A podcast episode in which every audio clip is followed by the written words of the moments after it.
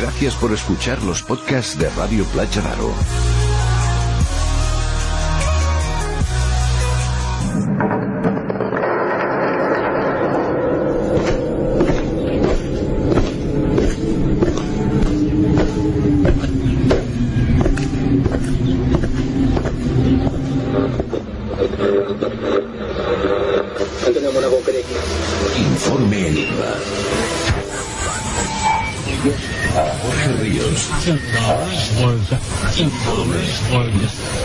Ríos. Informe Enigma.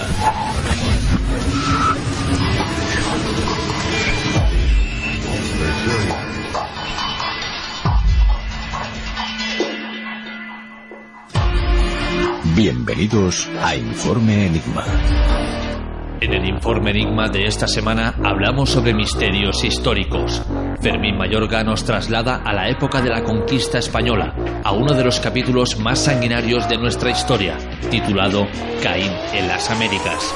José Luis Jiménez regresa con el segundo capítulo del Enigma andino, Vega Construcciones que ponen en jaque a los libros de historia. Y para terminar, Cristina Lázaro nos habla de las experiencias cercanas a la muerte.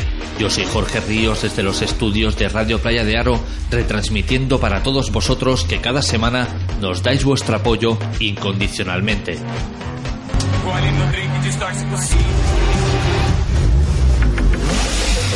Te recordamos las formas que tienes de ponerte en contacto con Informe Enigma. A través de Twitter, arroba Informe Enigma. Por correo electrónico, enigma-rpa.hotmail.com. O bien en la página de Facebook Informe Enigma. Contacta con nosotros.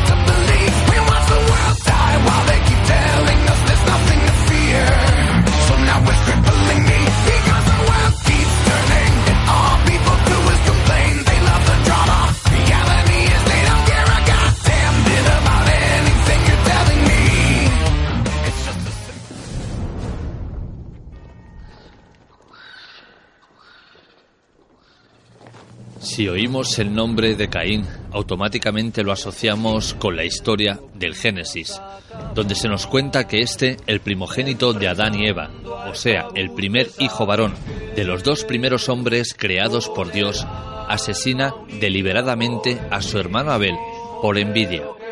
Como vemos en este texto antiguo, ya se nos hacía un pequeño guiño a lo que de verdad es el ser humano, porque aunque queramos creer que todo el mundo es bueno, que todo el mundo anhela la paz, que todo el mundo busca su crecimiento personal y el camino de la rectitud, lo cierto es que no es así. Informativos, diarios, textos nos hablan y muestran la verdadera cara del hombre. Maldad, codicia, violencia y envidia. No es de extrañar entonces con estos adjetivos que nuestra siguiente historia se titule Caín en las Américas porque en la época de la conquista española, en el Nuevo Mundo y las Filipinas, cada uno de aquellos soldados hizo gala de estas tan ansiadas cualidades por el primogénito de Adán y Eva. Violaciones, asesinatos, torturas y robos es lo que definiría las campañas ejecutadas por las fuerzas hispanas en los territorios nativos y que fueron bautizadas como la pacificación. Conozcamos un poco más a fondo esta historia, conozcamos un poco más a fondo el pasado negro de nuestra historia de la mano de un escritor, investigador y gran amigo del programa como es Fermín Mayorga. La aparición de Europa en el mapa americano y de América en el europeo produjo a ambos lados del océano las mismas incertidumbres y creó los mismos interrogantes.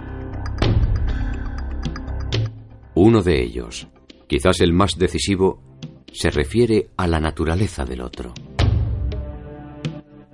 Esta diferencia es el germen de toda conquista, y sobre ella se edificó un mundo lleno de contradicciones, que intentó resolver sus tensiones con interminables improvisaciones. Resultó ser que el otro nunca fue el mismo. Naturaleza y cultura, adelantados y atrasados, corregidores e incorregibles, capitanes y decapitados, jesuitas y chamanes, encomenderos y mitallos, idólatras y doctrineros, siervos, caciques, curacas, cabildantes, tributarios, recaudadores, mestizos, mulatos, esclavos. ¿Cómo te encuentras, Fermín? Pues muy bien, estupendamente. Buenas noches a todos. Estupendamente y con muchas ganas de compartir con vosotros pues estas historias inéditas que, bueno, pues están recién sacadas del Archivo Histórico Nacional y que cuando uno las encuentra pues lleva una gran sorpresa cuando descubre, bueno, pues unas historias que te hablan de, religiosos, sobre todo, fíjate tú, eh, franciscanos en este caso, que son los que vamos a conocer, que eh, se dedican a, en vez de, realmente llevar por el buen camino a los, eh, a los nativos, a todo lo contrario, a, maltratarlos, ¿no? Y claro, hay un documento que de un grupo de, de nativos de Maní, Maní es un, digamos, un pueblo que pertenece a, a Yucatán, cerca de Mérida, en México, y este grupo de nativos escriben al rey Felipe II una carta, son tres folios más o menos, donde le cuentan, bueno, pues todo lo que los franciscanos están haciendo con ellos, que para que ponga reparo, ponga remedio por todo lo que realmente allí está sucediendo en, en Maní, que no son 30 ni 40 personas, sino prácticamente toda la población a la que tienen completamente, bueno, pues tiranizada, ¿no? Por el comportamiento de estos hombre de Dios, entre comillas, que en vez de dedicarse pues a, la predicación y a la misericordia y a la caridad, están actuando de una manera más bien satánica que, cristiana, ¿no? Y está bien que estos, estos documentos aparezcan porque estos documentos no hacen daño a nadie, ¿me entiendes? Es, historia y después de ya de 300 o 400 años, pues esto no, no hace daño absolutamente a nadie y la historia hay que contarla tal como es, a veces es cruda, a veces es muy bonita y pero bueno, en este caso no es, no es tan bonita, pero sí es bonita desde el punto de vista de lo que son los matices de, de, algo que sucedió en un momento determinado que se plasma por escrito y que nosotros vamos ahora bueno pues a intentar que los oyentes eh, conozcan ¿no? esta esta historia de la marca de Caín en, en la conquista. Y, pongo ese título sobre todo porque Caín mató a Abel. Y claro cuando nos encontramos a, a, a Caínes que visitan ese territorio y que encima se dedican, eh, muchos de ellos, no todos, porque otros realmente iban con buenas, con buenas manos y con buena fe a actuar a, ese tipo de movimientos y más religiosos, pues dice, bueno, más que caínes, yo diría que, que, eran doblemente caínitas ¿no? en, cuanto a su actuación. Pues fíjate que esta carta te dice literalmente, te voy a leer un poquito de ella, porque luego ya entramos en materia, dice... Eh, os dejo a continuación, bueno, lo, que son los sucesos, eso es un escrito mío. Eh, dice, después que nos vino el bien, que fue conocer a Dios nuestro Señor, ya estaban bautizados estos indios de Maní, por solo el verdadero Dios y dejando nuestra ceguedad e idolatrías, antes que abriésemos bien los ojos al conocimiento de lo uno y de lo otro, nos vino una persecución la mayor que se puede imaginar y fue en el año de 1562 por parte de los religiosos de San Francisco que habíamos traído para que nos adoctrinasen que en lugar de hacerlo nos comenzaron a atormentar, nos colgaban de las manos, nos azotaban cruelmente y nos colgaban pesas de piedras a los pies, atormentándonos eh, a muchos de nosotros en burros, azotándonos, echándonos mucha cantidad de agua en el cuerpo, de los cuales tormentos murieron y mataron muchos de nosotros. Estando en esta tribulación y en estos trabajos y confiando eh, en la justicia de vuestra majestad, que nos oirá y nos guardará justicia, vino el doctor Diego Quijada, que a la sazón era ayudar a los atormentadores, diciendo que éramos idólatras y sacrificadores de hombres y otras cosas ajenas de toda verdad. Y como nos veíamos mancos por los cuales tormentos recibidos y muchos muertos en ellos, nos robaban nuestras haciendas, pero lo que más nos dolía, te dicen literalmente, y aquí ya termino con este párrafo, era que nos mandasen a desenterrar los huesos de nuestros muertos, ya bautizados, habiendo muerto como cristianos, y estamos desesperados y no contentos con estos religiosos y justicia. La carta continúa y luego la, seguiremos viendo, pero aquí tenemos una prueba evidente de que eh, a veces la, la, conquista pues no fue por buenos caminos, ¿no? Y esa misericordia y esa caridad a veces no, no se plasmó, sino que se dieron detalles como esto que se nos ocultan, que no se nos cuentan ni en las universidades ni en los colegios pero que están ahí los documentos. Yo animo a los oyentes a que se metan en mi blog, en el blog del hereje, ahí tienen todo este, este documento, además está eh, plasmado también eh, tal y como vienen en el legajo eh, del archivo de Indias, con lo cual yo hago el, artículo y luego plasmo los documentos como tal, pues para que vean que estamos hablando de algo realmente fehaciente. pero que sin duda alguna, bueno, pone en la tesitura de que eh, hasta qué punto puede llegar una persona que lleva una sotana, que lleva un hábito y es capaz de ir en contra de sus propios principios desarrollando este tipo de actividades con alguien que está recién bautizado y que lo que pretenden es seguir en esa línea, no todo lo contrario, ¿no? Pero bueno, esta gente eh, se muestra de esta manera porque lo que intentan es acaparar para sí toda la atención de estos de estos nativos, eh, quitarle sus haciendas y sobre todo que ellos se pongan al servicio de los religiosos desde el minuto uno y estén como esclavos de hecho, eh, en esa misma época ya existían ¿no? los hierros de esclavos con la S y la M de Su Majestad, diciendo que pertenecían a Su Majestad y en muchas encomiendas, en muchos, encomenderos, sacaban ese hierro y se lo plasmaban en la cara, en la, cara, en la mejilla a muchísimos eh, nativos, ¿no? a muchísimos indios, porque simplemente eh, pertenecían y les pertenecían a ellos como esclavo, porque así lo había considerado el monarca en eh, sobre todo al principio, ¿no? después de esos 30 años eh, agresivos de, conquista. Pero fíjate tú que en esta misma carta eh, te dice estos indios de Maní que hay un fraile en concreto que es el que realmente lleva la batuta de todas estas, estas historias que allí se están desarrollando y que además dicen que este fraile es el que quemó todos los libros de, de los aztecas, ¿no? Inclusive, bueno, pues te dan el, el nombre de este, de este fraile que bueno luego buscándolo precisamente en documentos en el archivo histórico nacional pues realmente eh, lo encuentras y realmente pues aparece tal y como dice en la carta esa quema no de, libros aztecas de manuscritos de, de legajos de, de esa cultura que en definitiva quedó diezmada por culpa de, de, los españoles y por culpa de qué, por culpa de que no practicaron una, una misericordia y una caridad del minuto uno enseñándoles realmente aquellas cosas que se le podían enseñar, como podía ser cómo trabajar la tierra, cómo, cómo eh, trabajar la mina, eh, el oro, cómo poderlo utilizar para eh, ponerlo en venta, etcétera, etcétera, ¿no? O sembrar cualquier tipo de, de, mm, legumbres españolas que se podían haber llevado para allá. Pero sin embargo, bueno, pues esas buenas acciones al principio no se hicieron, sí se hicieron después, cuando ya se empieza a misionar, a evangelizar a toda la zona, pero eh, antes no, antes se, se va a trabajar en una línea totalmente contraria porque es eso, es una conquista y conquistar quiere decir, eh, bueno, pues evadir un determinado eh, terreno y conseguirlo por, por la fuerza, ¿no? Como todas las conquistas en, todos los países del mundo donde las haya, las haya habido. pero fíjate que una de las cosas que más me llamó la atención de este documento eran esas profanaciones de tumbas. Y claro, es que me encuentro documentos de Carlos I, en concreto, allá por 1540, eh, donde eh, el propio rey de España está, digamos, incentivando económicamente y está ensalzando a los españoles que se encuentran en esas encomiendas en otros lugares a que salgan a los a buscar a los eh, cementerios aztecas, a los cementerios incas, a profanar precisamente esas tumbas, esas momias que están metidas en fardos para quitarles el oro y la plata o los eh, idolitos no de oro que a veces también se meten en vasijitas y que bueno ellos lo solían poner allí no eh, a través de su creencia para precisamente eh, todo ese oro y esa plata y esas perlas preciosas que estuviesen en esas tumbas de estas momias pues realmente llegasen de alguna manera no solamente al encomendero con una parte del dinero que se recaudase, sino que la otra parte tenía que ir también para la monarquía. Y esto lo, potenciaba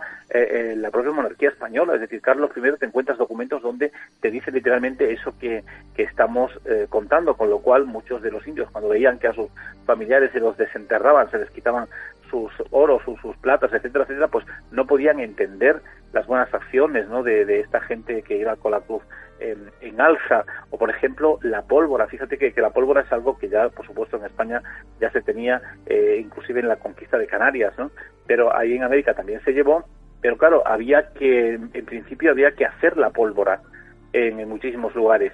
Y los españoles lo que hacían era mandar a los indios a subir a los volcanes, sobre todo a las laderas de los volcanes, algunos que estaban a lo mejor pues inclusive, inclusive nevados, a conseguir el azufre conseguir el azufre que desprendía el volcán para que eh, bueno, los españoles pudieran desarrollar luego la pólvora. Eh, hacían farditos pequeños, especie de balones, digamos, llenos de piedras, que luego hacían eh, explotar ante cualquier batalla o ante cualquier enfrentamiento con cualquier tribu, con cualquier grupo indígena, estallaban estas, em, estas bolsas de piedra que estaban muy fuertemente creadas y eso mataba a un montón de, de, indios, ¿no? Y ellos simplemente llevaban pues lo que llevaban, la, flecha y como mucho una, una lanza.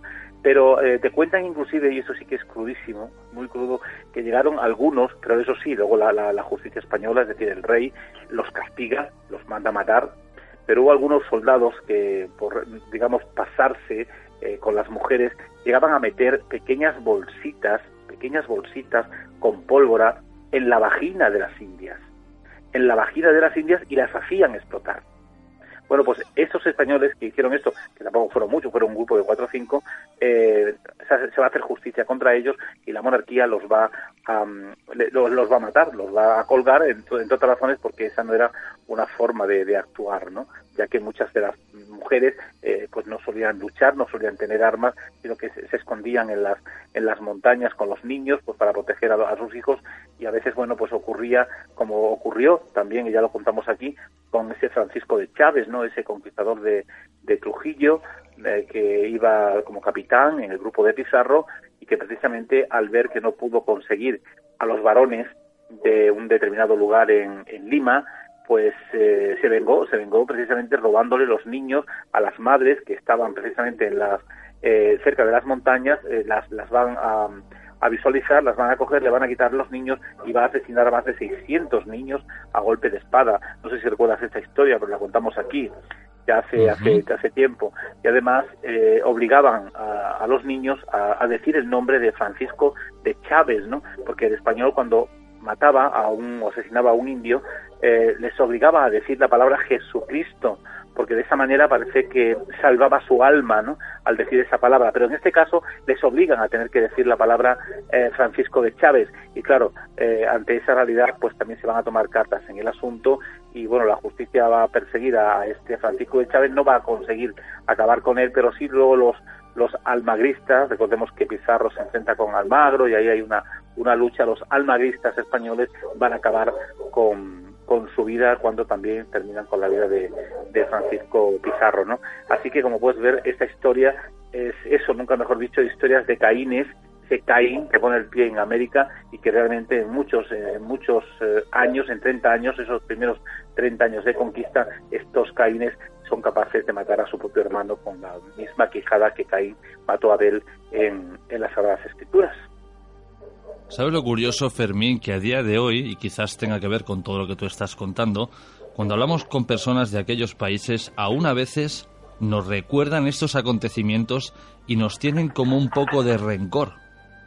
Sí, normal, normal, porque estas historias eh, allí sí se cuentan estas historias allí sí se cuenta porque eh, ellos también eh, tienen al alcance, como cualquier latinoamericano, el, Archivo General de Indias. Y, por ejemplo, este tema que estamos hablando de estos indios de Maní está perfectamente documentado y está digitalizado. O sea, que cualquier, cualquier oyente de Informe Enigma que quiera ver este, este documento simplemente tiene que meterse, como ya lo hemos dicho muchas veces aquí, en el Archivo Histórico Nacional, en Pares, y ahí en el buscador pone em, maltrato indios o franciscanos eh, maltrato indios o maltrato a indios por franciscanos y le va a salir este documento de tres de tres folios y ahí pues te van a contar todas esas historias que hemos estado contando de eh, bueno pues esos malos tratos que se le daban a estos eh, hombres ¿no? y a estas mujeres de, de Manica. Al final, fíjate, eh, en la fecha en que ocurrió esto, que fue, como dijimos anteriormente, en 1562, la Inquisición estaba, estaba recién llegada a América.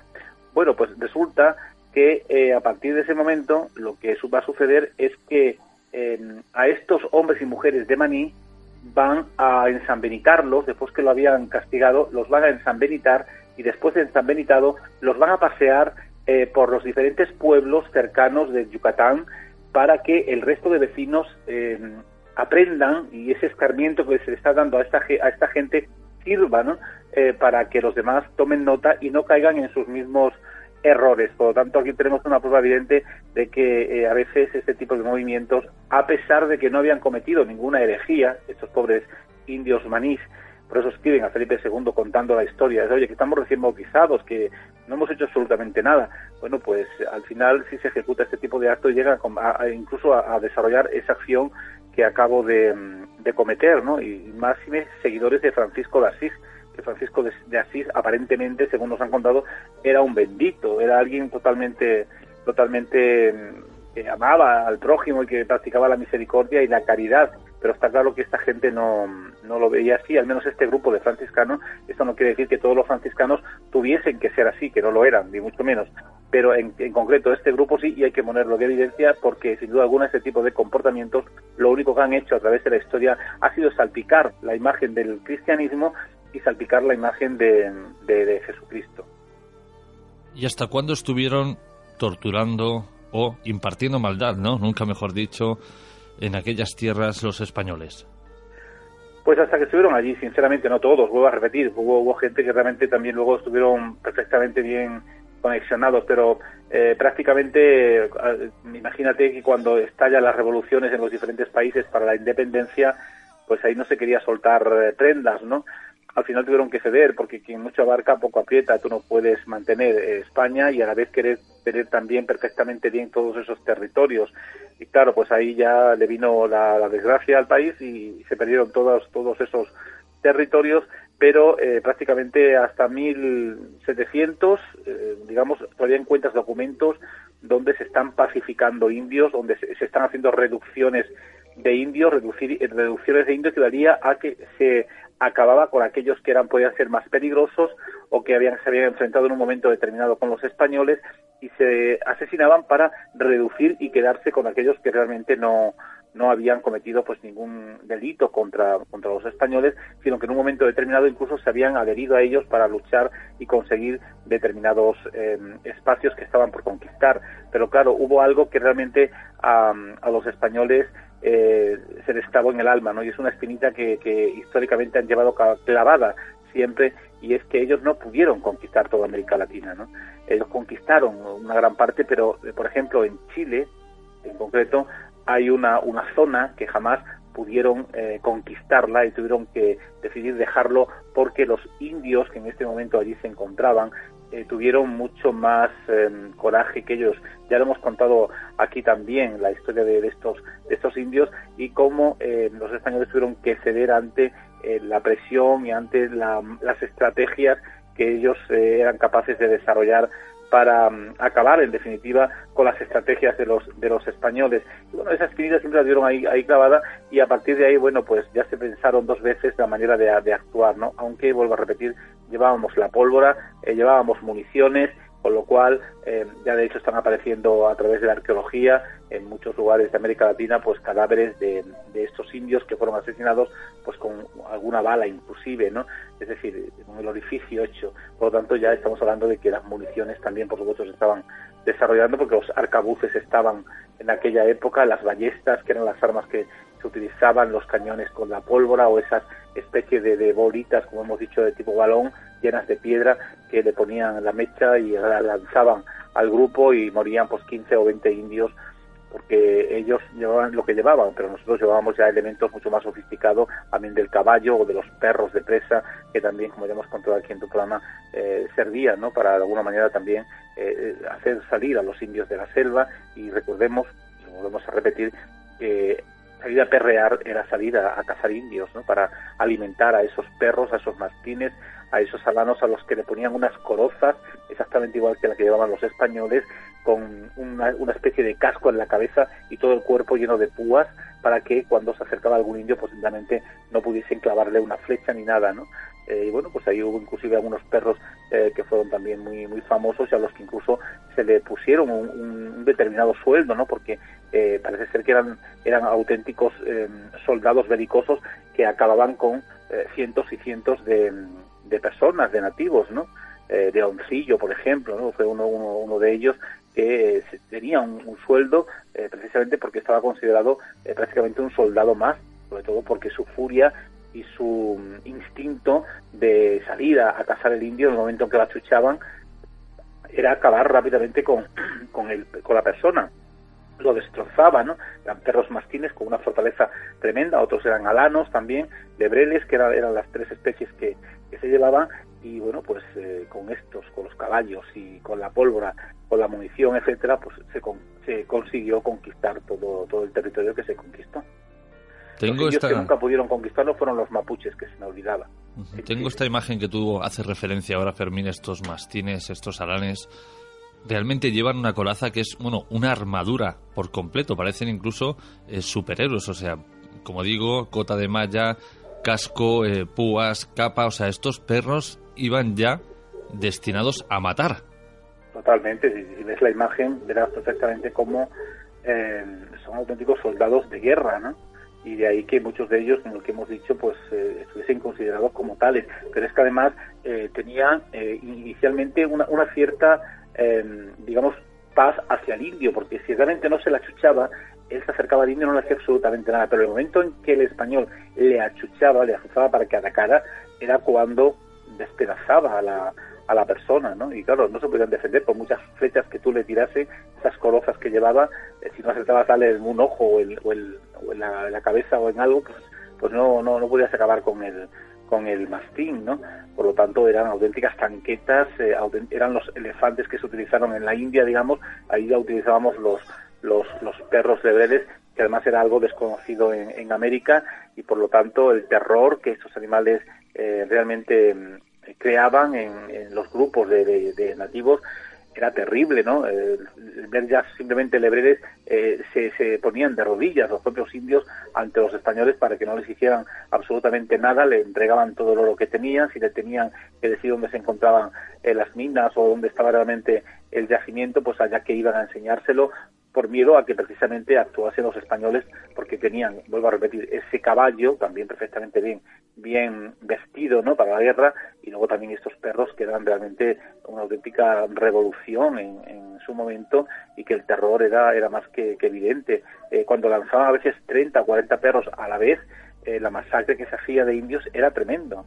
Porque además iban a la yugular, o sea, que se agarraba al cuello y le mataban y luego además, bueno, como para los españoles esas personas eran gente sin alma porque eran, eran eh, poco menos que hijos del demonio, eran los anticristos, porque su religión no era igual que la, que la, de los españoles en su momento, pues para ellos no estaban, no estaban cometiendo ningún delito con esas muertes que desarrollaban, sino que lo que hacían lo hacían al grito de em, de, por ejemplo, en la, conquista eh, de los moros, ¿no? El apóstol Santiago decía en el grito de Santiago mata, a ellos Santiago mata moros, ¿no? Pues aquí se decía a ellos Santiago mata indios.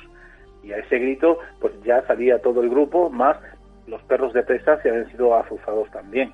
Así que la historia era fue bastante cruenta, pero bueno, es, es historia, y la historia, vuelvo a repetir, no es enemiga de nadie, ni, ni, ni es antiespañola, ni es nada nada raro es algo que está ahí y que hay que contarlo, porque si no a estas alturas quien piense que, que lo que Fermín Mayor da cuenta es algo que es anti-español o que ataca a España, pues para nada, porque si no ya el Archivo Histórico Nacional lo hubiesen cerrado, ¿no? Y ahí están todos estos documentos y por lo tanto cualquier persona lo puede perfectamente sacar y contar y de hecho ya lo están contando mucha gente y escribiendo, por lo tanto em, no es ir contra nadie, por lo, lo, que tú dijiste al principio, ¿no? Porque la historia es cultura y la cultura no es enemiga de nadie.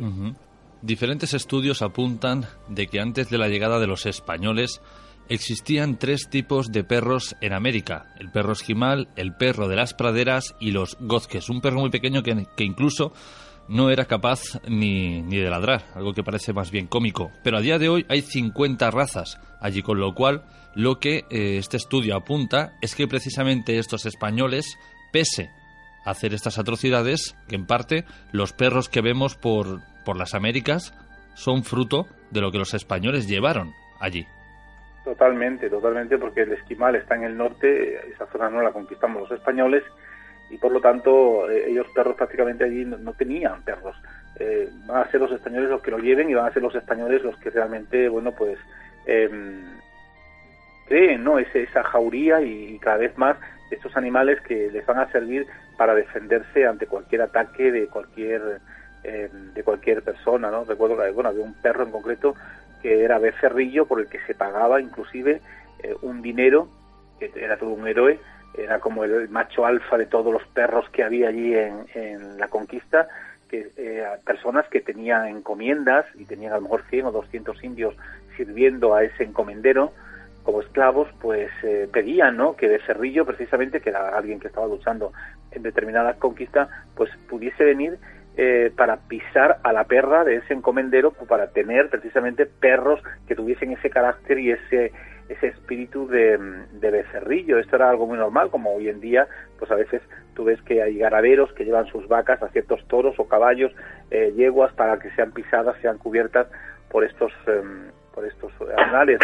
Y esto fue lo que sucedió también en América Latina, que se extendió mucho el tema de, de estos perros bravos, de estos perros lebreles, eh, mastines, etcétera, eh, y al final, bueno, pues hubo una, una cantidad lo suficientemente importante como para eh, frenar muchos ataques, no solamente ya de los propios nativos, sino también contra franceses, contra ingleses en momentos determinados, ¿no? Es decir, que los perros estaban por todos lados, los llevaban en los barcos, estaban en, las encomiendas, etcétera, etcétera. Pero había dos en concreto que eran los más famosos y son los que más se cuentan, que son los que hemos indicado.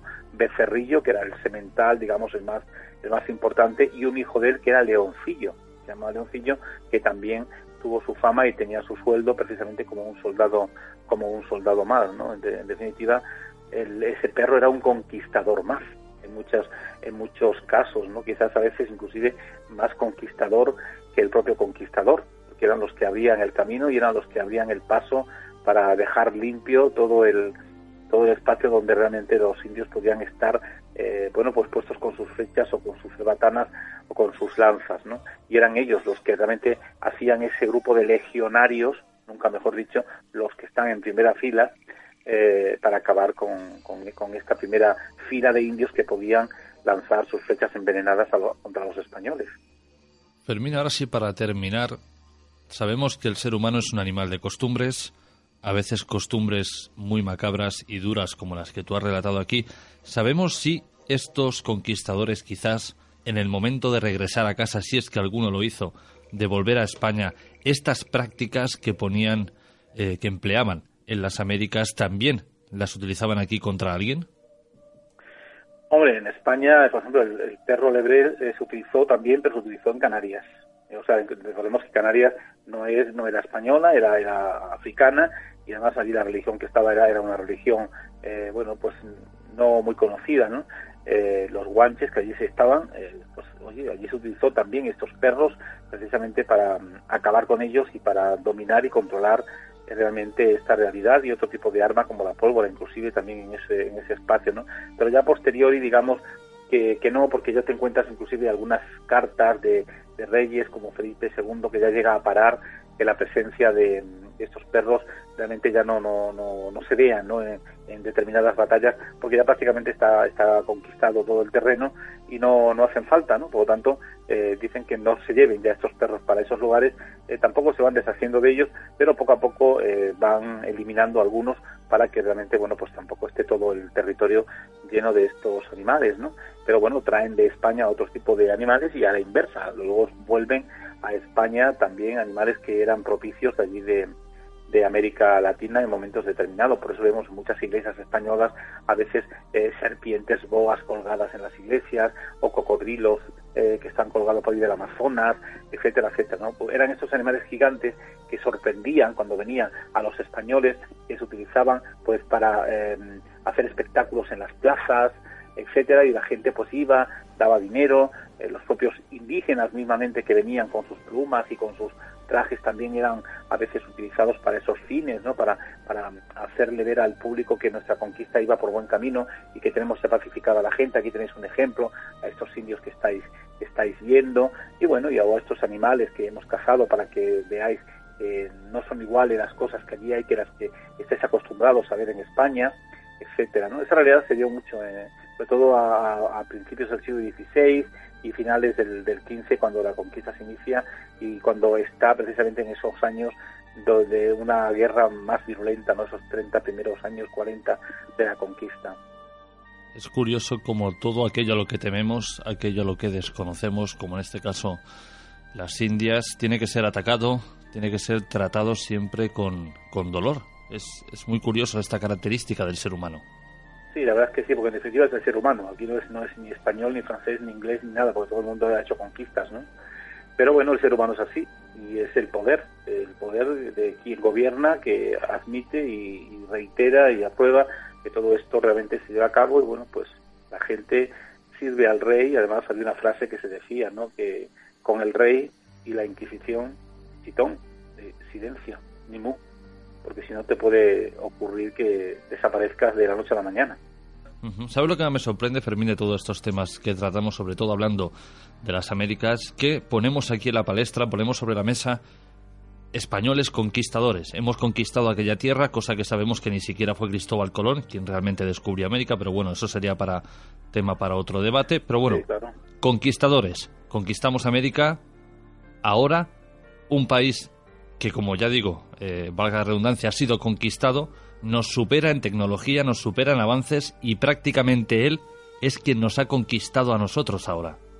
Pues sí, porque ahora mismo están aquí muchísimas personas que me parece estupendo que vengan pues a trabajar y a ganarse la vida aquí a España que lógicamente no somos tampoco tantos españoles en la época actual, cada vez somos menos, ¿no? necesitamos mano de obra.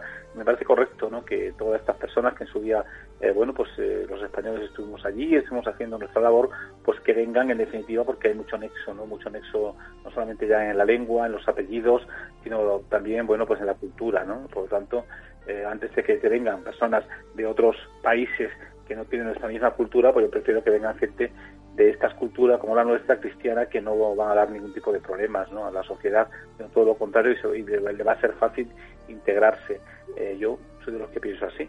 Por eso no, no quiero decir que esté diciendo que todo el mundo que no sea eh, creyente cristiano tenga, no, no tenga derecho a venir a España. Sí, pero yo creo que deberían de venir antes aquellos que estuvieron bajo el poder de, del, del imperio español, en este caso. Bueno, pues con esto... Manera de agradecer. Sí, sí, sí. De alguna manera de intentar, ¿no? Eh, darle la vuelta un poco a lo que hicimos, ¿no? A aquel daño... Aquel daño, aquel agravio gratuitamente que no había por qué hacerlo. Pero bueno, yo vuelvo un poquito a hacer hincapié lo de antes. O sea, vamos allí, destruimos, matamos, asesinamos, violamos, robamos, eh, somos los mejores, somos los conquistadores y ahora nosotros prácticamente España es un país que pasa desapercibido en todo, un país que no aflora, que no prospera y ese continente americano, que era algo inaudito, algo inexplorado, algo a lo que fuimos a hacer daño, ahora nos supera con creces en todo. Esto sí, que para mí es increíble. Es increíble para mí ese, ese, cambio, ¿no? Como lo, pequeño de repente se ha vuelto más grande que su propio amo. Pero bueno, las cosas son así.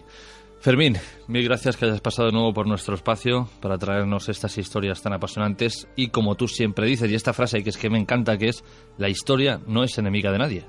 La historia es cultura y la cultura no es enemiga de nadie, totalmente. Y bueno, pues de eso se trata, ¿no? De, compartir el misterio documentado, porque de esa manera lo que estamos haciendo es darle caché, darle vitola al mundo del misterio, porque eh, demostramos que el misterio también es cultura, ¿no? Con este tipo de, de fenómenos que compartimos con nuestros oyentes. Yo creo, Fermín, que este será tu epitafio, ¿no?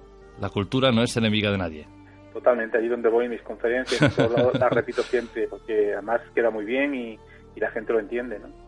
Y así tiene que ser. Fermín, como siempre, un verdadero placer, un abrazo y nos escuchamos en breve. Venga, un fuerte abrazo para todos, gracias. Jorge Ríos, Informe Enigma.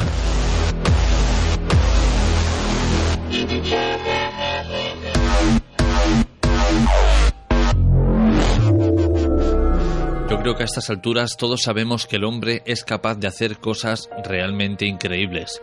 Una prueba de ello es la gran evolución que hemos sufrido prácticamente en un siglo, pero aún así hay quien cree que este cambio tan acelerado de ninguna manera pudimos aprenderlo mediante todas esas mentes brillantes que amanecieron de una sociedad consumista y aborregada.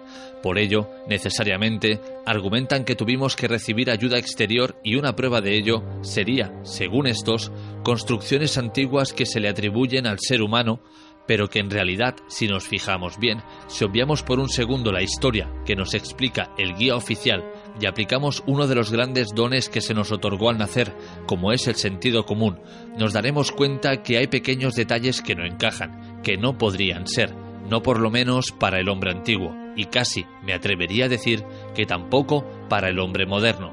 Mesopotamia, China, Egipto, culturas precolombinas, da igual la zona remota del planeta que elijas, siempre hay algo que rompe los patrones adicionales establecidos en los libros de historia. A continuación, vamos a desvelar algunas de estas megaconstrucciones que quizás fueran diseñadas por seres de otros mundos, quizás por hombres con ayuda de estos últimos o simplemente por el hombre de antaño, aunque nos neguemos a creerlo. Nos dejamos llevar ahora por el tiempo con un escritor, investigador, divulgador y gran amigo del programa como es José Luis Jiménez. Señales del espacio exterior. Misteriosos círculos en los cultivos. Mensajes escondidos en los mismísimos cimientos de nuestro planeta. Desde el inicio de los tiempos, los humanos hemos mirado hacia el cielo y estudiado la naturaleza para intentar entender nuestro sitio en el universo. Pero hay una pregunta que sigue sin responderse. ¿Estamos solos? La gente ha visto ovnis e incluso se han llegado a ver extraterrestres. Pero la clave definitiva para entender los secretos de la vida en el universo sería comunicarse con un alien. Algunos creen que llevamos milenios recibiendo mensajes extraterrestres. Pruebas recientes podrían revelar señales de vida alienígena intentando comunicarse con nosotros. ¿Son embajadores con buena voluntad o son señores de la guerra? ¿Llegamos a ser capaces de comprenderles? Buenas noches, José Luis Jiménez. Hola, buenas noches, Jorge. ¿Cómo te encuentras? Muy bien, amigo, estupendamente.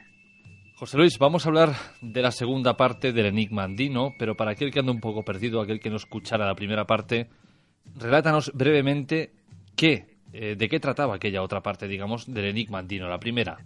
Sí, bueno, cuando eh, en el anterior programa empezamos a hablar de, de este tema, hicimos referencia sobre todo a Cuzco, porque era la capital histórica de ese territorio que se conocía con el nombre de Tahuantinsuyo, eh, que es lo que ahora conoceríamos como todo lo que es el país del Perú, parte del norte de Argentina, eh, parte del, del, oeste de Bolivia, Tiahuanaco y, toda esta zona, incluso parte de, Chile. Toda esta zona se conocía como el Tahuantinsuyo. Y el rey eh, inca que llegó a tener más poder, el que se le supone oficialmente, siempre digo oficialmente porque, como ya dijimos en su momento, pues las construcciones que se le atribuyen a, a este rey, que, que era Pachacútec, eh, pues son tantas y de una tecnología tan avanzada que difícilmente eh, es creíble que, con unas piedras del tamaño de una naranja o de una patata, ¿no? que cabe en una mano, se pudieran tallar grandes moles de rocas de, de cientos de toneladas de peso, encajarlas perfectamente con varios ángulos como si se hubiese cortado la piedra, como si fuese una mantequilla, con un cuchillo y encajadas, que es imposible, ¿no? Sencillamente es que es imposible porque ni siquiera utilizaron el hierro, porque no utilizaron la rueda y porque, como te digo, estas construcciones, pues, como ya explicamos, se, se hicieron en lugares casi inaccesibles, donde encima, además de la altura, a más de 2.600 metros, la mayoría, incluso 3.000 y hasta 4.000 metros de altura, donde ya no existen, por ejemplo, no hay árboles para utilizar los troncos, como dicen que, que, desplazaban estas grandes moles con los troncos de árboles, ¿no? Y cuando le preguntas al guía oficial que cómo lo llevaban 30 o 40 kilómetros desde abajo que, que había en el valle del Uribamba, por ejemplo, hasta la cima de Yantitambo, te dice el hombre que sí, que, que hay pruebas, que en el camino hay trozos de astillas, ¿no? Claro. Bueno, digo, no sé si se está riendo de mí o realmente se lo creen. Entonces, bueno, para no, no entrar en ese tema otra vez, vamos a hablar ahora de esa otra parte de este enigma andino que, que realmente existe en todos los, los países que comportan eh, diríamos, esta cordillera que forman parte eh, en esta cordillera de los Andes, ¿no? de, Sudamérica. Y nos quedó pendiente hablar, pues, de una de las culturas, por lo menos la más, que oficialmente se considera la más antigua de, América, que es una de las primeras civilizaciones del mundo, que es la de Caral. Está también ya más cercana, ahora estaríamos bajando hacia el sur, cerca de, diríamos, de la parte de la costa del, del Pacífico, y esta sería una de las culturas que ahora hablaremos un poquito de ellas. Otra que nos queda, que nos quedó pendiente y que ahora abordaremos es la de Paracas, la cultura de Paracas. Y otra que la vamos a dejar para el último lugar es la de Nazca, la cultura Nazca. Pues bien, en, en Caral, en esta cultura, eh, nos vamos a encontrar que las construcciones que se han hallado pues tiene una antigüedad aproximada o incluso superior a los 5.000 años antes de, la actualidad. Es decir, que las podríamos comparar con la antigüedad que la, mm, la arqueología oficial, por ejemplo, le está dando a, a, las grandes pirámides de Egipto, ¿no?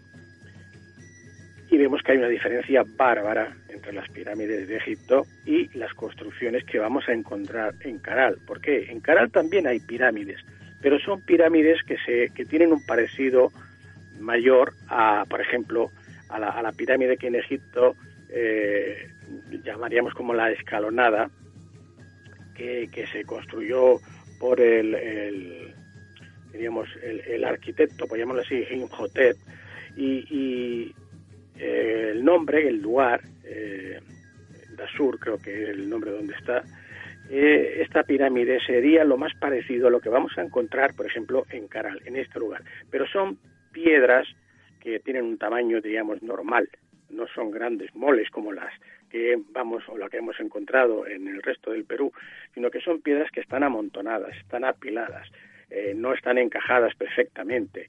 Y, aquí sí que se puede decir que es una, bueno, pues es una, es una cultura que efectivamente se correspondería con esta antigüedad de estos 5.000 años, pero donde no se va a encontrar ese tecnicismo, eh, esa ingeniería eh, hidráulica o, agrónoma como encontramos en Machu Picchu, por ejemplo, o Yantetambo, ¿no? Y no hay tanta diferencia en el tiempo. Y bueno, te diría, por ejemplo, para acabar con este primer capítulo de esta, de esta cultura, que la anterior que se conoce eh, oficialmente, siempre hago referencia y diferencio lo que es los datos que, que, están reconocidos por la arqueología oficial y los que no.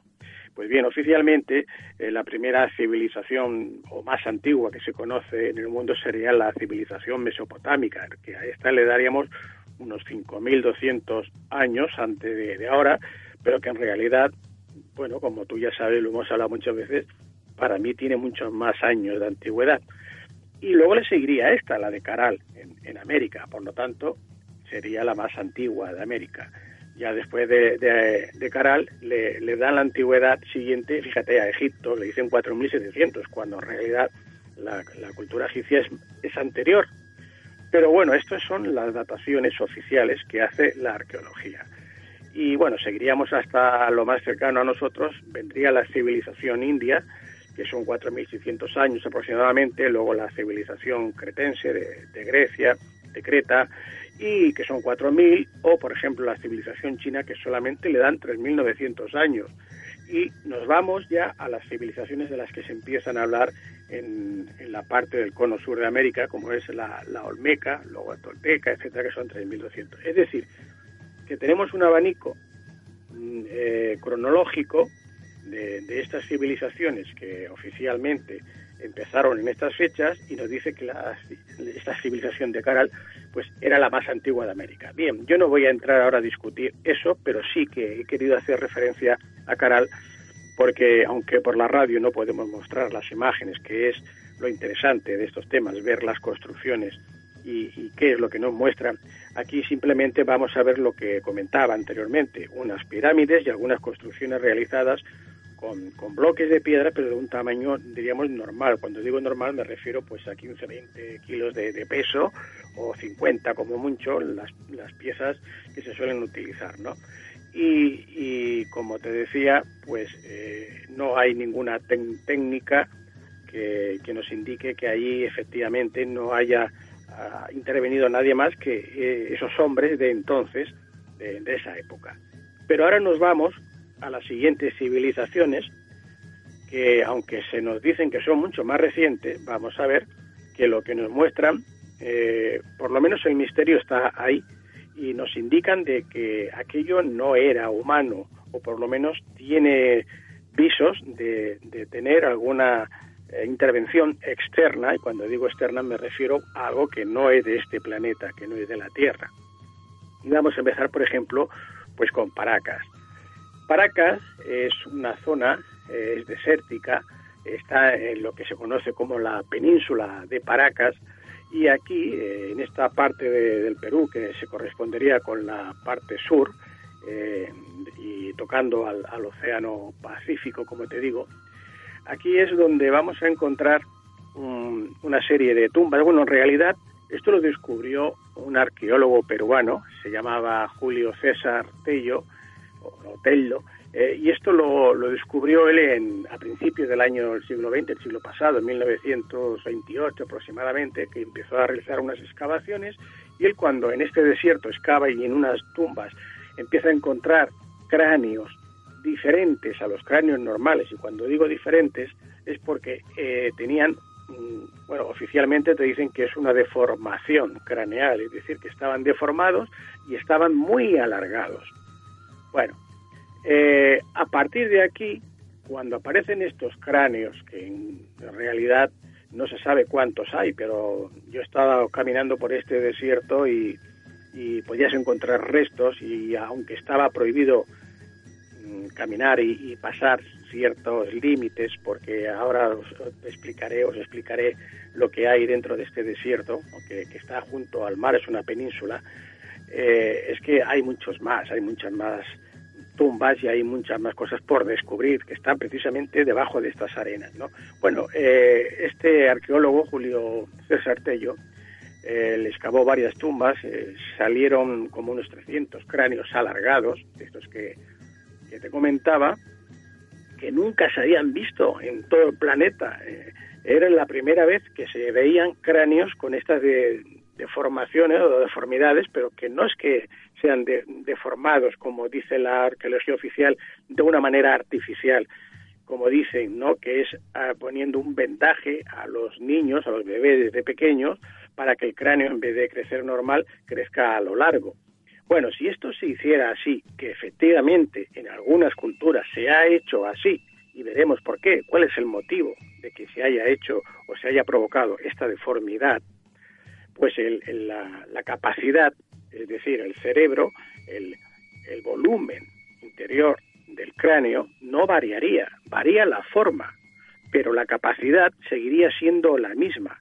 Es decir, el cerebro no sería más grande ni habría un, volumen mayor, sino que sería el mismo. En cambio, en estos cráneos, la capacidad es como un 30% mayor y el cerebro también. Cuando un cráneo normal, pues no sé, eh, pesa, si decimos que pesa pues dos kilos, por poner un, una cifra, este pues pesa casi tres. Es mayor en tamaño, es mayor en el volumen, es mayor en el peso y lo que es más interesante es que últimamente con los análisis que se han podido hacer de los ADNs que se han encontrado, pues mmm, bueno, según estos análisis nos dicen que esos cráneos no corresponden con ningún ser humano es decir, que no eran 100% humanos. Eh, yo estuve en este, en este lugar, en, Paracas, en un, bueno, es un museo que se conoce Museo del Sitio de Julio César Pello, y ahí hay algunos cráneos. Antes había más evidencias y podía haber más cosas. Luego no sé por qué motivo han estado distribuyendo, cambiándolos de lugar y no han dejado ver o no, no, no muestran todo lo que se descubrió. Pero pude, fotografiar y grabar y, y tener delante mío algunos de estos cráneos que podrán ver nuestros amigos en mi página web y en mi canal de YouTube, porque por la radio desgraciadamente no lo podemos mostrar, pero dejaremos alguna, algún enlace para que los vean. Estos cráneos son, mm, como te digo, totalmente diferentes a los humanos, incluso tienen rasgos que, que no tienen los humanos, son distintos, no están deformados, son así, no son humanos. Eh, claro, eh, admitir, admitir que esos cráneos no son humanos pues eh, solo tienen que quedan dos opciones, ¿no? Porque existía una raza parecida a la humana, pero que no era humana y ha desaparecido totalmente, o que esos cráneos no eran humanos, sino que procedían del exterior, extraterrestres. Y claro, eh, para hacer esta afirmación, o tener en cuenta esta afirmación, deberíamos tener alguna otra evidencia más. Y bien, eh, las otras evidencias más, aquí mismo en Paracas hay una, hay una eh, que aunque no es la que sea la más, la que más nos vaya a servir, eh, sí que nos, nos da por lo menos una idea de que la, el nivel de conocimientos médicos de medicina e incluso astronómicos es muy elevado para, para esas fechas, para esa época. Porque estos cráneos además se encuentran que han sido trepanados, que tienen una especie como de, cirugías, que se, se han realizado esas trepanaciones para hacer algún tipo de intervención quirúrgica en el cerebro, porque luego se ve que se ha vuelto a cerrar y ha cicatrizado eh, la herida, con lo cual ya está diciéndonos que se, se curó, que se salvó, por lo menos no murió ese paciente, y claro, eso, una trepanación de cráneo para realizar una intervención de ese estilo requiere de un conocimiento mm, en medicina muy elevado, sobre todo cuando vemos que el, paciente no ha muerto, puesto que la, la, herida ha cicatrizado. Eh, te decía que aquí, en este, en este lugar, eh, que es un desierto, de hecho yo, eh, como para visitar el el candelabro de Paracas, se llama así, que es un lugar donde hay una figura, unas piedras que están eh, medio enterradas, semienterradas en la arena del desierto, en una especie de, montaña, como una gran duna que da al mar.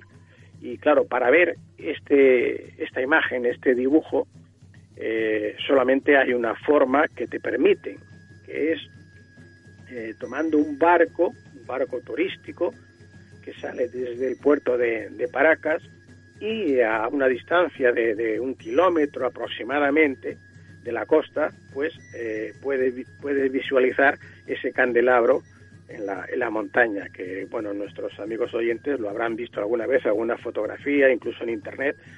Yo pondré unas fotografías de este candelabro, pero desde el lugar mismo de donde está, es decir, desde la tierra, algo que ya sé que estaba prohibido pero no me quedó más remedio que hacerlo a pie, recorrer, atravesar todo el desierto a pie, que ya llegué a creer que me había perdido porque allí no funcionaba nada, ni, ni móvil, ni brújula, ni nada, y solamente ves tierra y tierra y arena y arena por todas partes, ¿no? Hasta que conseguí llegar, y eso sí, algunos letreros de aviso de que si te encuentran te arrestan, ¿no? El ejército tiene allí algunos puntos de, de control, y la policía si te si te coge o te puede dar un tiro o te arresta, que es lo menos que te puede pasar. Por lo tanto, era un poco arriesgado eh, hacer aquello, pero no me, como te digo, no me tocó más remedio porque si no se completaba el pasaje del barco, el barco no salía. Y te decían que uno usted otro día, pero oiga, si es que yo he venido de España expresamente, no puedo volver mañana, ¿no? Si no me permiten ir y no se puede pasar. Bueno, pues al final, indagando, eh, supe que había un, posible lugar por donde podría pasar caminando por las arenas del desierto hasta llegar a este, a este sitio, a este candelabro. Claro, a mí me, me defraudó un poco, tengo que decirlo, el tal candelabro, porque visto en la cercanía, eh, de frente, a, a escasos 100 metros, pues no da la misma impresión que verlo desde el agua, desde el mar, desde el barco, que es como lo ve la mayoría de las personas que pueden ir a verlo, ¿no? Y claro, aquello también me hizo a mí pensar que quizás el hecho de prohibir que la gente se acercase era porque no era tan majestuoso eh, verlo de cerca, donde no, pues no tenía tanto misterio, como verlo de lejos, que la impresión, la vista, pues cambiaba, ¿no? Claro. Y, y, y, esto, claro, a mí me hizo dudar y pensar de que aquello pues no era tan como decían, no, es decir, no tenía ni la majestuosidad ni la importancia que me decían, incluso hasta llegué a dudar si realmente aquello no se habría hecho expresamente en algún momento para atraer precisamente a los turistas a que tomasen el barco, puesto que es la única manera que hay de poder verlo, ¿entiendes?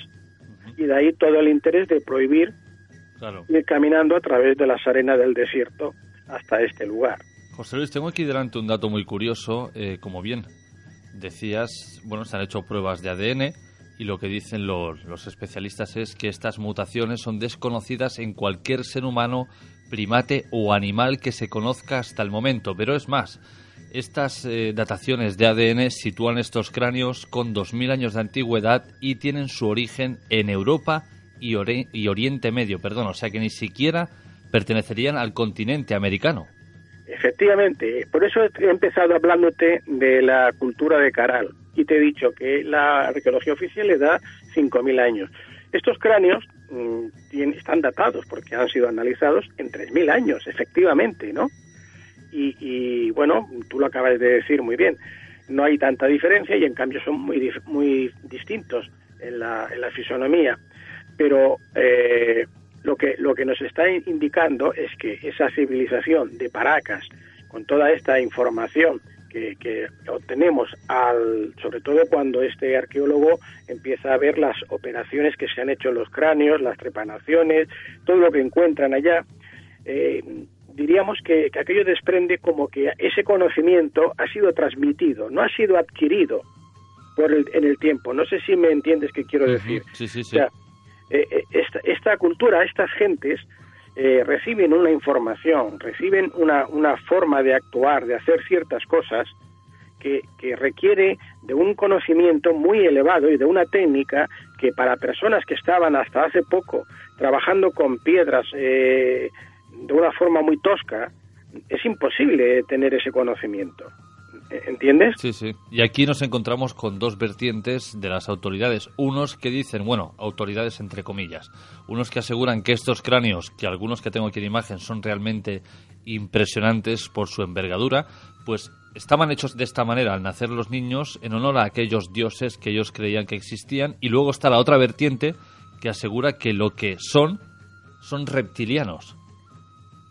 Bueno, esto ya eh, claro. es más difícil, por lo menos por los cráneos que yo he visto personalmente. Si hay alguno más que no he visto, ni, ni, ni físicamente, ni en foto, no te puedo decir que no, que alguno pudiera ser.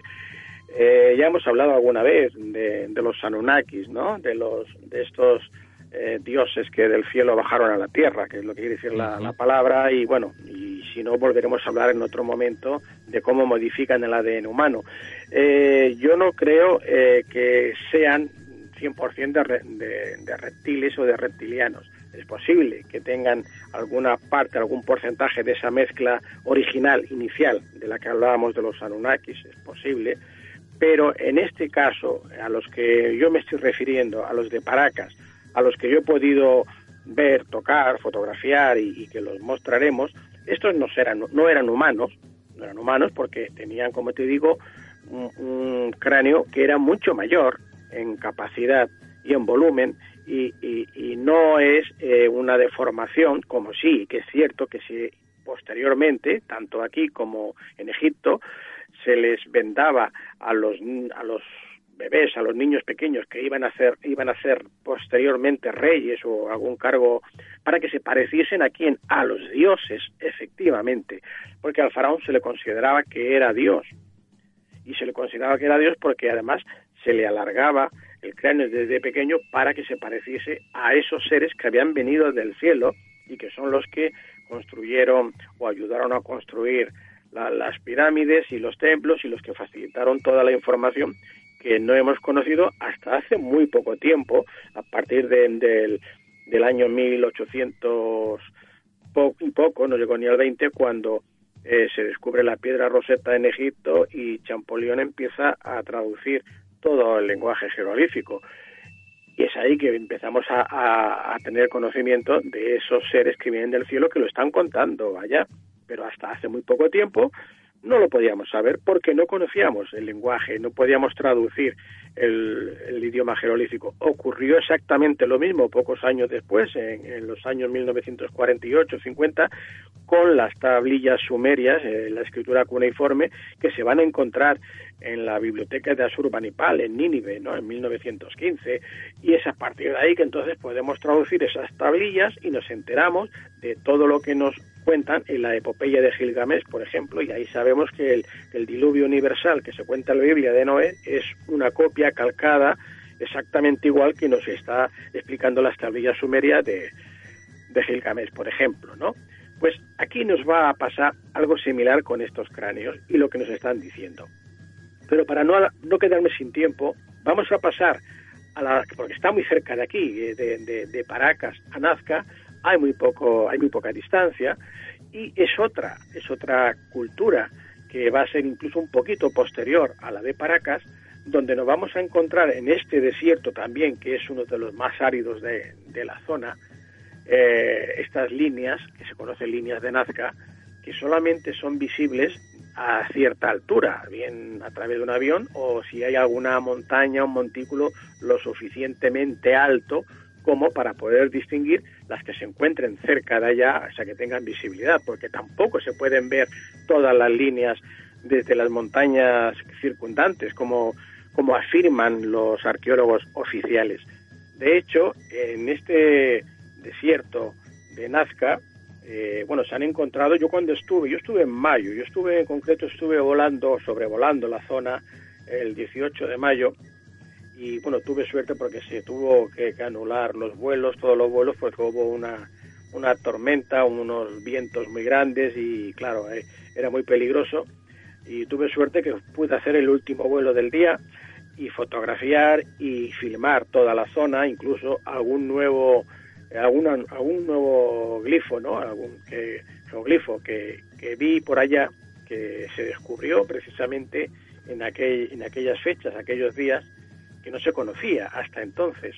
Con lo cual, esto a mí me confirma que no es posible ver todas las figuras, todos los geoglifos desde las montañas mm, circundantes, como dicen algunos de estos arqueólogos oficiales, porque es que estos glifos están puestos y hechos de tal manera que necesitas un mínimo de 300 y pico de metros de altura para verlos.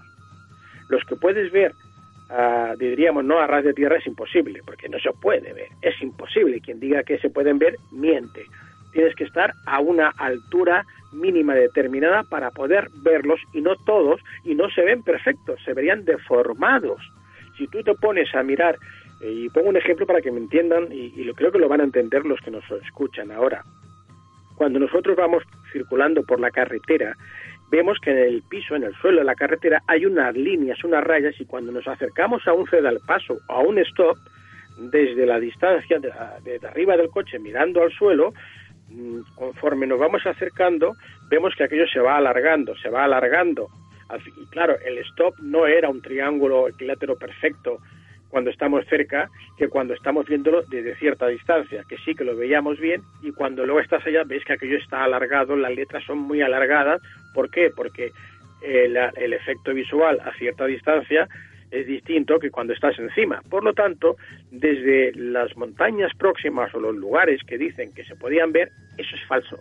Eso es falso, lo digo porque yo he estado allí viéndolo, no, no porque les quiera llevar la contraria. Y entonces, por eso, necesitas de, de o una montaña muy alta, o de un avión, o de algo que a ti te permita elevar, y entonces es cuando puedes ver perfectamente todas las figuras. Fíjate, las figuras que hay, que bueno, la mayoría las habrán visto, y bueno, ahora cuando suba mm, los vídeos de los documentales que tengo realizados de, de Nazca, los podrán ver grabados, filmados y con las explicaciones oportunas. tenemos, bueno, los más conocidos quizás es el del mono, tenemos el del perro, tenemos el cóndor, tenemos el colibrí, tenemos la araña, el alcatraz, eh, tenemos un árbol, tenemos unas manos, tenemos al papagayo, tenemos al astronauta, eh, hay una especie de trapecios que están indicando algo que se desconoce lo que quiere decir aún, tenemos la ballena, bueno, y así te podría decir unos cuantos más, pero no están realizados todos con la misma técnica ni en el mismo tiempo. ¿Qué quiere decir? Pues mira, yo me di cuenta de que, por ejemplo, el astronauta y el perro y algunos otros eh, eh, geoglifos tenían una técnica muy distinta, incluso te diría que era como más eh, rudimentaria, no era igual.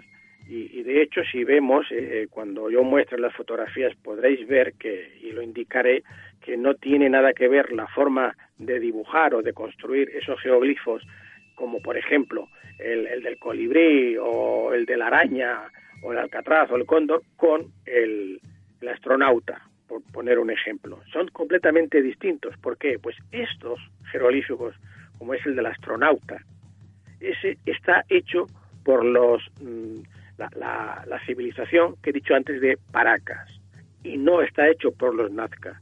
Los Nazca hicieron los posteriores, los que están mm, realizados de una forma, diríamos, más eh, geométrica e incluso milimétrica, con una perfección, eh, bueno, asombrosa, porque vistos desde el aire, el avión tiene dos formas, hay dos, diríamos, dos maneras de, de visualizarlos. Una que es la primera más cercana, que es a 360 metros de altura, que es la que yo elegí, con la que podía filmar mejor. Luego hay otra que es más de, mucho más alta, a otro nivel, y que esa pues no, no es la más idónea para verlo, ¿no?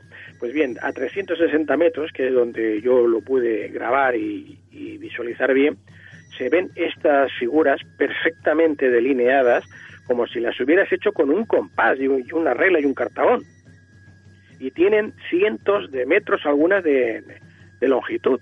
No es una cosa pequeña, es imposible eh, hacerlo con esa perfección desde el suelo si no existe una atalaya o existe algo para dirigir. Y aquello es una esplanada tremenda, es un desierto de kilómetros, totalmente llano. Y solamente están estas piedras que eh, son de un color, diríamos, más claro, más, más blando, más, más blasco, más, perdón, más blanco, porque según dicen se hizo de manera que se iban quitando de encima las piedras rojizas, que es la arena, el color de la arena que tiene este desierto, ¿no? Y entonces al, quitar la parte rojiza de, arriba de estas piedras es cuando se iba eh, dibujando este dibujo. También dicen en este caso los arqueólogos oficiales que esto no se había hecho para indicar nada a ninguna nave espacial ni a nadie, sino que era como adornos o como una especie, como para incluso, han llegado a decir, fíjate, como para entretener al viajero que iba desde este lugar a la ciudad más próxima de Kawachi, que, era la principal, ¿no? Que pasaban por este desierto y bueno, como para que se entretuvieran, que fíjate, pues aquí tenía para ver esto. Hombre, me dan ganas de reír por no decirles otra cosa, pero es que lo han publicado, está escrito no me lo estoy inventando, ¿eh? lo han dicho así, está escrito. Perdona que te interrumpa, estas líneas nosotros las vemos en imágenes, pero estando allí son tan impresionantes como parecen. Sí, sí, y más, y más, porque fíjate que cuando eh, eh, levantas el vuelo con el avión, hasta que no llegas a, como te digo, a esa altura de 360 metros como mínimo, no las puedes ver ves, ves cosas, pero no distingues, no lo ves. Necesitas esa altura exacta para poderlas ver. Y es más, se han localizado nuevas líneas que están hechas con otro estilo, porque eh, al haber tal cantidad ahora de gente que quiere verlas, tantos aviones y tal, pues tienen que hacer como, diríamos, como crear otros, otros pasadizos o otras carreteras de, de, los aviones para no colisionar, unos más altos, otros más bajos, ¿no? Y entonces es como se ha conseguido pues eh, abarcar otra parte de este desierto y entonces han encontrado en las montañas, sobre todo estas nuevas han sido en las montañas, en los laterales, en la parte de arriba, y sobre todo en los laterales, como el astronauta que está como lo, lo quieren poner como de pie, ¿no? Como para que se vea que está de pie el astronauta y con este y claro, esto solo se puede ver a, esta altura y en, estos ángulos, en estas posiciones. Nunca se va a ver sirviendo de entretenimiento o de, murales, de, o, incluso para rituales ceremoniales, como dicen también, ¿no? Eh, bueno, no, no, sé qué sentido tiene el dibujar estos, estos seres o estos animales, sobre todo porque la mayoría, la mayoría son animales, ¿no? Eh, ¿Con qué ritual? Porque además son animales que no todos son del lugar, ¿no? Entonces la ballena, por ejemplo, no sé qué pinta una ballena en el desierto. Bueno, en el mar sí, está cerca, pero, pero bueno, y así podríamos decir muchas cosas. Hay luego otras formas que, que aunque se les dé nombre, realmente no sabes lo que es.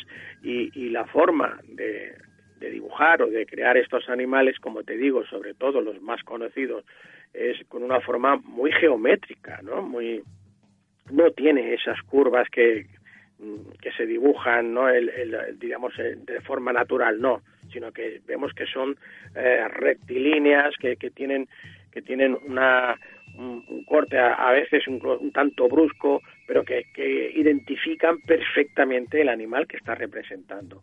Es decir, que ahí hay una técnica, hay una técnica que se está aplicando desde una, un observador, desde una observación a cierta altura, que tiene que ser, como te digo, de 300 metros como mínimo. Entonces, a mí que me digan que eso no lo hicieron para que alguien de... Yo no sé si eran astronautas, si eran extraterrestres o quién era, pero eso no, lo que la explicación que nos dan oficial, como ocurre con todo lo demás, no vale, no es válida, porque uno va allá y ve que lo que dicen no se corresponde. Entonces, claro, en una época en que la, gente normal pues ni teníamos información, no teníamos internet, no podíamos ver fotografías y sobre todo no todo el mundo podía tenía los medios para viajar y desplazarse hasta estos lugares y, y, coger una avioneta o un globo lo que fuera y sobrevolar y verlo. Entonces tenías que creerte lo que te estaban diciendo pues los catedráticos, eh, las universidades, los doctores, eh, los arqueólogos oficiales, porque claro, porque esta gente, hombre, si lo dicen ellos ¿no? ¿Quién lo va a dudar? claro, si luego vas tú allí y resulta que eso que dicen, nada de nada. Pero José Luis, hay una peculiaridad en estas imágenes, y es que, por ejemplo, cuando tengo delante al mono, al perro, al cóndor, la lagartija, la araña, siempre tienen un añadido. Por ejemplo, debajo de la cola del mono se ve como una línea, como un pasadizo, en el perro lo mismo.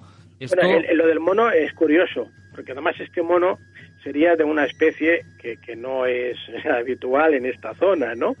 Porque esto no, este mono sería más de la Amazonia, no es de aquí, pero es que la cola viene a representar, es una espiral, es como si fuese un laberinto o una espiral, ¿no? O sea, tendría otro significado.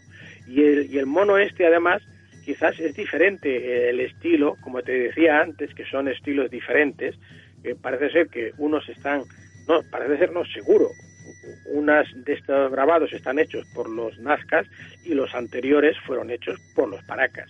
En eso a mí no me cabe la menor duda.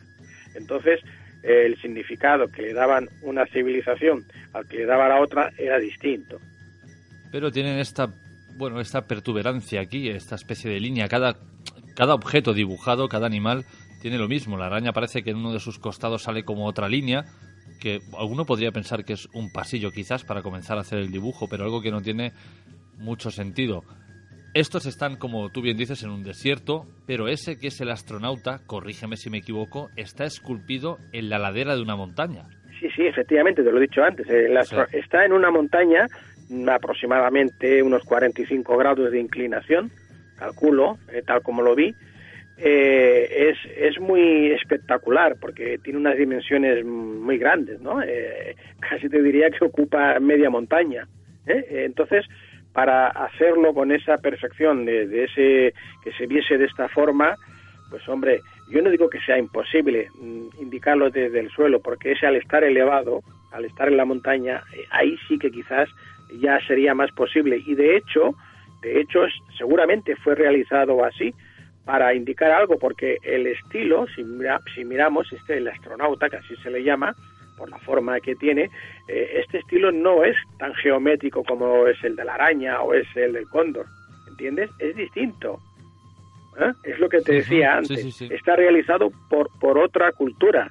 Lo hicieron otros personajes, no los Nazca.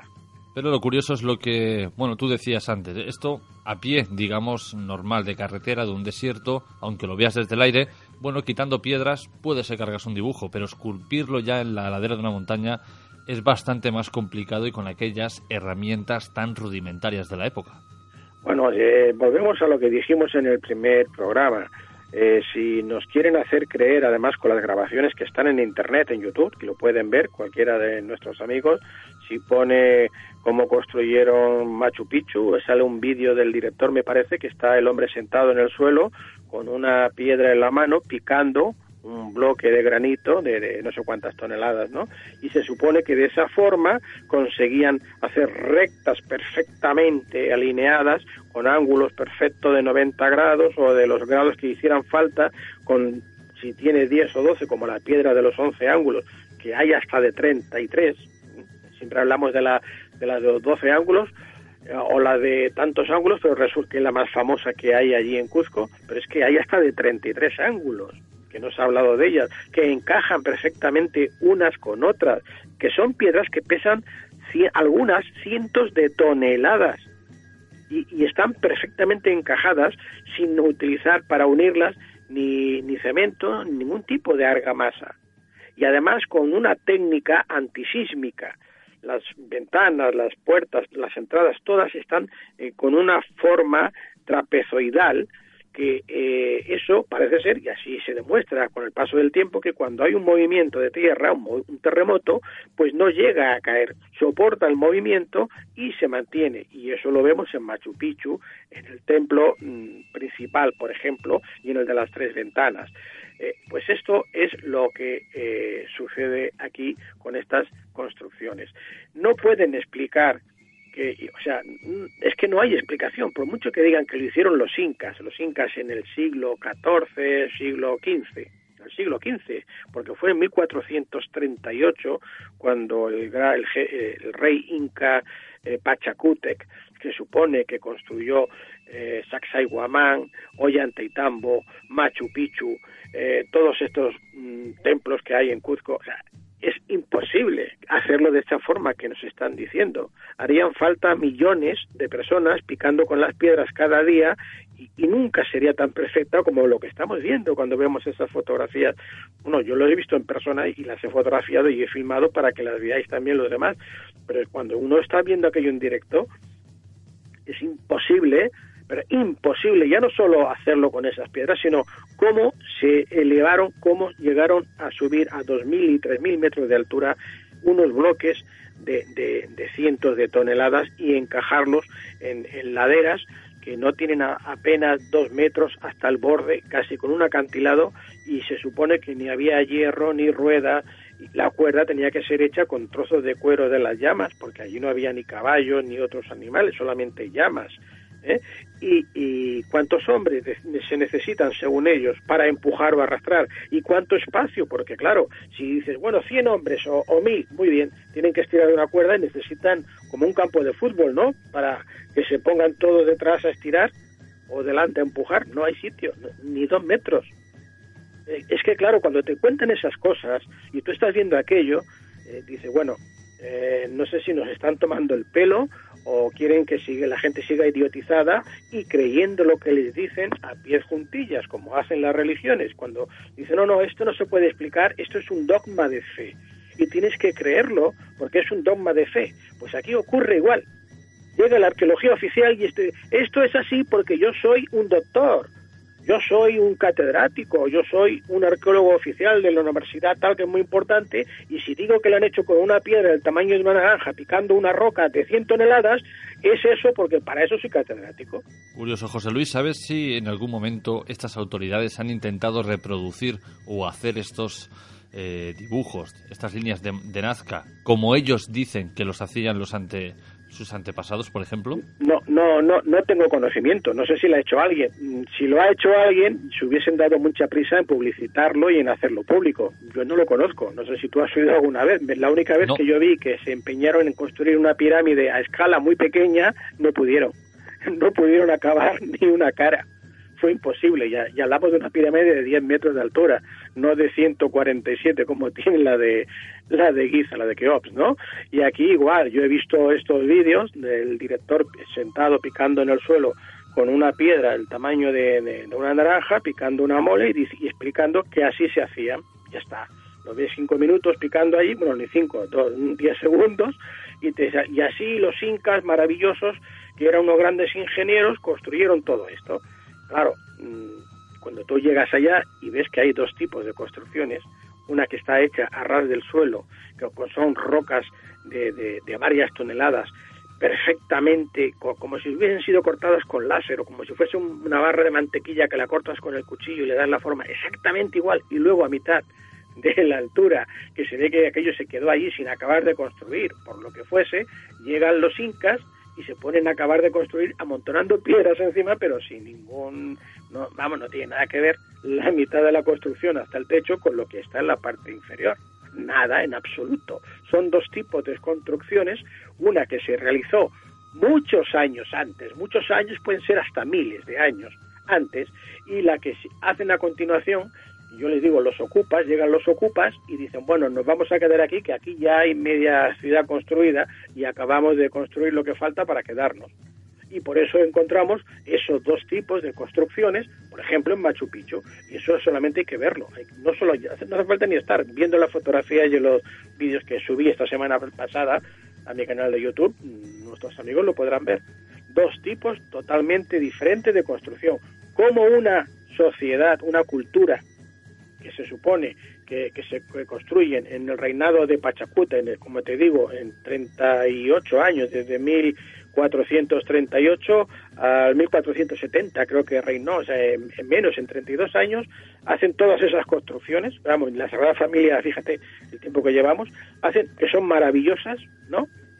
Y, y, son incapaces luego de seguir, porque luego no siguen, no hacen más solamente cuando está el Pachacútec y ya no siguen. En el resto de años, porque hasta el, siglo XVI, hasta 1530 y pico, los españoles no aparecen por allá. Y no construyen más así. Curioso. ¿No? Bueno, la, polémica está servida, eso está claro. Con este tipo de construcciones, con este tipo de, de, dibujos, siempre van a haber dos bandos. Hay cosas que no encajan, eso es evidente, por mucho que la arqueología oficial tanto da igual si hablamos de pirámides, de Nazca, de Perú, hay cosas que se nos escapan. Si tuviéramos alguna máquina del tiempo, ¿verdad? Y pudiéramos viajar al pasado, ahí sí que sabríamos realmente cómo ocurrió todo esto y podríamos disipar todas estas dudas que siempre envuelven a estas construcciones. Bueno, quizás, quizás sí que la tengamos, pero bueno, de este tema hablaremos en otro programa pues eh, y, y podremos conocer mejor, con mayor detalle, pero bueno, lo que, lo que tenemos ahora al alcance, Jorge, lo que ahora podemos ver y podemos comprobar para una persona que, que tenga un par de neuronas que le funciona bien, es suficiente para darse cuenta que los cuentos, las historias que nos cuentan, para la redundancia, la arqueología oficial, pues que no encaja en absoluto, ¿no? No tiene nada que ver. Eh, claro, ellos tienen que dar respuesta, intentan dar respuesta a todo, porque para eso son los sabios, y, y los demás tenemos que callar. Pues oiga, mire, pues no, porque esto que usted dice no. Tres y dos no son cuatro, son cinco. Así que bueno, ahí estamos. Ahí estamos. José Luis, como siempre, un verdadero placer que nos hayas pasado, bueno, que hayas pasado por nuestro espacio para darnos otra lección de historia, ¿no? Como siempre, la otra cara de la moneda, porque va bien, va bien tener siempre las dos versiones y ahora que sean los oyentes que decidan si quieren creerse que esto es construcción humana o que recibieron ayuda de algún tipo que aún no sabemos. Bueno, yo si me lo permites, como hemos hablado y no tenemos imágenes, eh, les diría a nuestros amigos oyentes que si entran a mi canal de YouTube, con que pongan José Luis Jiménez con G y el Enigma Andino, que es como se titula este programa, eh, aquí hay una serie de vídeos en el Enigma Andino donde van a ver todo lo que estoy hablando y seguiré subiendo, eh, pues bueno, si puedo cada semana o cada X días, un capítulo nuevo con nuevos datos, nuevas fotografías, nuevos documentales que van a ayudar a entender y a conocer todo lo que estamos explicando desde, la radio. Pues José Luis, como siempre, un placer compañero, nos escuchamos dentro de muy poco. Muchas gracias, Jorge. Informe Enigma.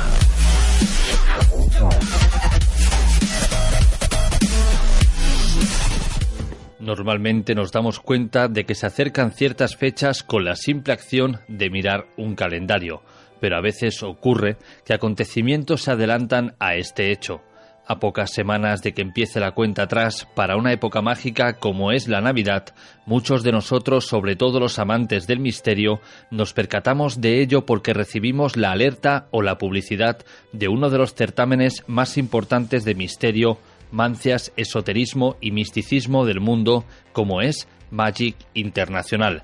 Hoy a pocos días de que dé comienzo, tenemos a su organizador y director con nosotros para adelantarnos algunos cambios y sorpresas en este Magic 2018. Alfonso Trinidad, ¿cómo te encuentras? Pues fantásticamente bien. Como cada año, ¿no? Apretado. Como cada año, estresado, alterado y bueno, pero con las pilas cargadas porque hace a lo mejor 10 o 15 años o 20 años eh, nadie me hubiera, bueno, desde, luego no hubiera podido imaginar no estar al frente de un evento como, como este cuando, y, menos cuando tenía pues yo que sé 16 17 años que, que iba a ir al pueblo español a ver a gente como Antonio Rivera Pedro Canto en aquel entonces no hacer una conferencia pues cuando estar al frente de un evento que ha tenido tanta gente y tan importante pues para mí la verdad es que es, es un gozo no a pesar de que tiene mucho trabajo pero bueno es un gozo Magic Internacional es muy conocido, pero siempre hay alguien que te pregunta, ¿qué es eso? ¿Cómo definirías Magic, Alfonso? Mira, a, mí se me escandalizan un poco, porque últimamente cuando me, cuando me preguntan les digo que Magic es un circo, ¿no? Y alguno pues se lo toma mal, como dicen, ¿cómo puedes decir que es un circo, no? Pero lo digo en, en su buena acepción, ¿no? Es, es, decir, es un espacio donde se junta eh, todo lo que tiene relación con, que es el misterio, las mancias, el esoterismo, la espiritualidad, eh, la parapsicología, la historia ignorada, todo lo que... A ver, mira, eh, es, un, es una lanza que estoy intentando romper desde hace tiempo, ¿no? Porque hay mucha gente que intenta separarlo todo. Hace muchos años lo que era el esoterismo, las mancias, el ocultismo en definitiva, que es como se le llamaba, y, todo lo que era misterio y historia ignorada, todo se iba de la mano, porque ciertamente yo sigo siendo de los que piensan que muchas de las cosas que suceden en el mundo del misterio, en los fenómenos anómalos y, y los sucesos paranormales sin tener una perspectiva de lo que es el ocultismo, las mancias y las creencias, no puede ser explicado. De hecho, la ciencia es incapaz de explicarlo, con lo cual tenemos que tirar de esas otras disciplinas. ¿no? Y el que en los últimos años, en los últimos 10, eh, 15 años, se haya querido separar, como tratando de, dejar de lado todo lo que tiene relación con, lo esotérico, pues yo creo que ha hecho mal a, a ambos mundos, ¿no? de alguna forma. Obviamente que dentro del esoterismo y de las mancias pues, se ha hecho una mala utilización de ellos, pero es que desde el mundo del misterio y de la divulgación ni te cuento. O sea, mm, que el hecho de separarnos un poco, pues yo creo que ha perjudicado a todos. Y Magic lo que pretende desde hace muchos años precisamente es aglutinar todos estos eh, todos estos gustos de alguna forma, ¿no? Porque al final tú le preguntas a la gente o los oyentes de tu programa o los contertulios o los colaboradores que van allí y al final casi todos tienen un gusto parecido. Sí que es cierto que hay muchos que obviamente pues no les interesa el tema del esoterismo y no se van a tirar o no se van a echar una tira de tarot, pero, pero a buen seguro que todos eh, participan de todo de toda esta historia. Entonces al final, pues bueno, es, ofrecerle a la, gente todo ese conocimiento que habitualmente no encuentran en los medios ordinarios. Y luego cada cual pues que elija lo que considere, porque para eso están las creencias y para eso están eh, bueno, pues todo lo que tratamos de divulgar de cosas que no están del todo claras. Sabemos que Magic Internacional cada año intenta ofrecer algo distinto. ¿Qué va a ofrecer este Magic 2018? Mira, ah, sobre todo un, cambio de ubicación, es importante recordarlo porque igual muchos de tus oyentes y muchos de los que nos están escuchando ahora mismo, pues igual todavía creen que lo vamos a realizar ahí en el CFIB, en el fórum, que es donde se ha realizado en las cinco últimas ediciones, y nos hemos trasladado a la Farga del Hospitalet, un, lugar que, realmente ese cambio viene motivado fundamentalmente por tenerlo todo más, más de la mano. ¿no? En, el foro estábamos muy bien, realmente las instalaciones eran fantásticas, pero había algunos detalles como por ejemplo que la sala de conferencias la teníamos en una primera planta. Entonces, eh, al final la gente tenía que ir hasta arriba a ver las conferencias, volver a bajar por las escaleras mecánicas hasta llegar otra vez a la feria y el hall, por ejemplo, de entrada, pues estaba también alejado de todo eso. Al final quedaba como tres zonas muy separadas Y, y, en la Farga lo que vamos a tener es que esos los dos auditorios los vamos a tener en la misma planta, uno a cada lado, y en el centro va a estar todo el recinto ferial junto con lo que era el hall antiguamente donde se van a hacer actividades que este año, por ejemplo, vamos a potenciar mucho más. Antes en el hall pues habían cada X tipo de actividades. Este año, eh, organizado por José Luis Nugat, van a haber más de 40 actividades durante el fin de semana, más de 40 ponencias. Estamos eh, rozando los 150 stands. Posiblemente, posiblemente estamos ante el mejor Magic de la última década, ¿no? Y no solo por eso, sino también por el esfuerzo que hemos hecho con los ponentes. Gente que hacía muchísimo tiempo que no venía a Barcelona. Eh, por ejemplo, hace mucho tiempo que no podíamos ver un espacio en blanco en directo.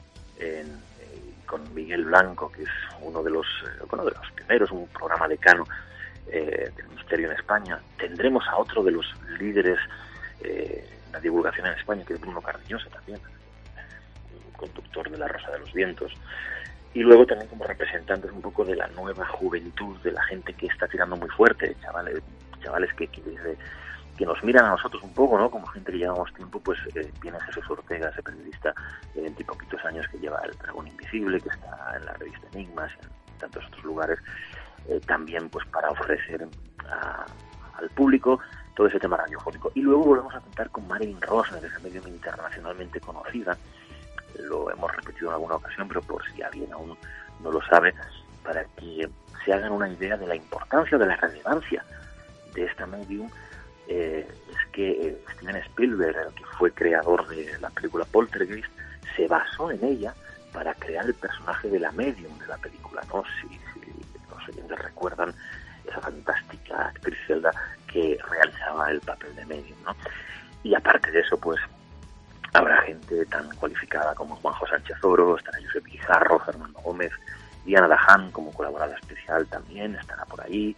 Tenemos una mesa redonda que es apasionante el domingo. Estará Miquel Navarro y Miguel Ángel Plan hablando sobre misterios y expedientes X en el cine, que yo creo que va a ser una novedad importantísima. Y luego nos vamos también hacia el mundo vegano, hacia el mundo de la, de la alimentación con Pilar Ibern, eh, también el año pasado tuvo mucho éxito y este año repite.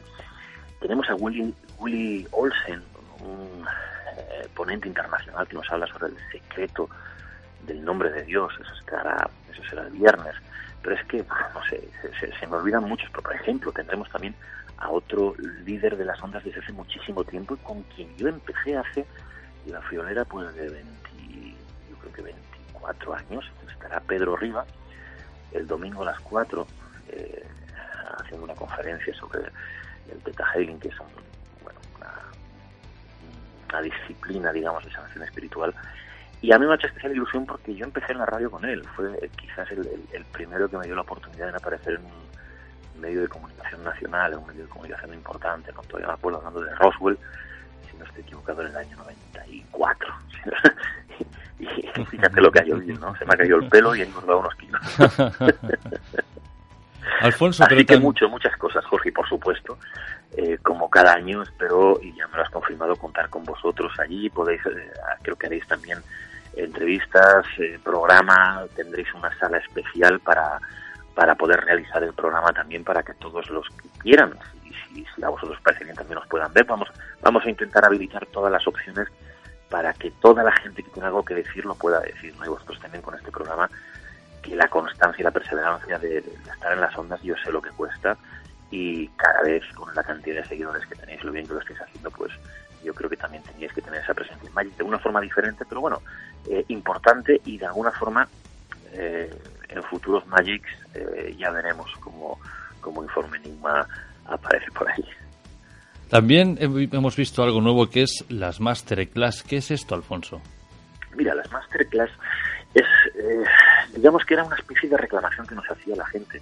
Nosotros cada año, desde que estoy liderando Magic Internacional, me preocupa muchísimo lo que la gente eh, lo que la gente quiere, ¿no? Porque al final a ti te da la sensación a lo mejor de que, de que trayendo pues a un, a un ponente internacional que nos va a hablar, que sé, puede, puede decirte de, de, las conspiraciones mundiales o de los ovnis de lo que sea, es lo que la gente está esperando, pero, pero luego a la hora de la verdad te dicen otra cosa. Y nosotros con diferentes encuestas y diferentes eh, preguntas que le hacemos a, los visitantes de Magic, a los amigos de Magic, nos hemos dado cuenta de que había una parte que quizás estábamos descuidando, que es la especialización, ¿no? Nos dicen, bueno, oye, están muy bien las conferencias de 45 minutos, tenemos dos auditorios, como te decía, son más de, 40 conferencias, las actividades, los stands eh, temáticos para cada uno que pueda realizar lo que considere, pues una, tirada de tarot, una pequeña terapia de Reiki, de liberación del pericardio, una fotografía de Laura, bueno, lo que consideren, pero mm, pedían de alguna forma algo un poquito más completo. Y entonces, lo que hemos hecho este año es a tres de las personas que van a estar presentes en Magic Internacional, que son Marilyn Rosner, Diana Dahan y Sola Insa, eh, que realizaran un, una masterclass, un taller, por decirlo de alguna manera, mucho más amplio, talleres que son de dos horas y cuarto, para un público reducido. Eso sí tiene un coste adicional, pero bueno, es como si dentro de Magic hiciéramos una especie pues de congreso paralelo para aquellos que quieren tener algo más, Que, no sean simplemente 40, 45 minutos. Y ya que tenemos la oportunidad de tener a gente, pues como te digo, bueno, como Marilyn Rosner, la IMSA o Diana Dahan, aquellos que quieran eh, pagar esa cantidad, que pues que puedan disfrutar en petit comité de los conocimientos que, les pueden ofrecer, ¿no? Y eso será pues una novedad, como por ejemplo también pues las consultas directamente con Marilyn Rosner, que bueno, que mucha gente nos lo solicita, pues aquellos que quieran sepan que también estará disponible para consultas. Y como te digo, un poco la idea es eh, que haya cosas para todos, ¿no? El gusto para todos. Hombre, igual que te pasa a ti, me pasa a mí, le pasa a mucha gente, que no todo lo que está en Magic Internacional es del agrado de uno, ¿no? Pero entiendo y entendemos que tenemos que abrirlo a, lo que la gente reclama, ¿no? Y pues siempre y cuando sean disciplinas que tengan una cierta historia, que tengan una cierta tradición y que estén sustentadas sobre algo, pues nosotros intentemos, intentamos tenerlo ahí. Alfonso, para no entretenerte mucho más, vías de contacto, ¿dónde pueden adquirir los oyentes las entradas para este Magic 2018? Pues mira, como siempre, en la página web, magicinternacional.com, sino también en la página de Facebook, que vamos anunciando todas las, eh, todas las novedades. Y, y, comentarte muy rápidamente una novedad importante también, que en otra reclamación hemos habilitado una especie de mm, entradas VIP o asientos VIP para que no pase lo que algunas ocasiones ha sucedido, ¿no? que gente se queda sin ver alguna conferencia o la tienen que ver desde muy, desde muy atrás. Al final pues, hemos habilitado una, una, entrada especial que es por solo 6 euros más. La entrada vale 12 euros el día, pues por 6 euros más te garantizas un asiento prioritario en las primeras filas, ¿no? sobre todo pues, si viene alguno de estos personajes que, has querido ver durante toda tu vida y lo tienes ahí, pues bueno, asegurarte sobre todo que no te quedas sin verlo y las entradas pues se pueden eh, conseguir a través de la página web de etiquetea.com, que ahí están habilitadas tanto las entradas normales como las entradas VIP, como las entradas a la masterclass, y sobre todo que nos sigáis por Facebook, que ahí os iremos eh, apuntando pues todas las novedades, y sobre todo a todos tus oyentes, a todos los que nos escuchen, invitarlos que pasen por Magic y por supuesto que, que a los que nos vean por allí, que no se corten, que nos encanta que la gente nos salude, que nos pregunte y que nos pida y que nos aconseje y que nos critique, que para eso estamos. Lo tendremos en cuenta. Alfonso, como siempre, un placer que hayas pasado por nuestro espacio y nos vemos en este Magic 2018. Muchas gracias, Jorge. Muchas gracias a todos. Nos vemos en Magic.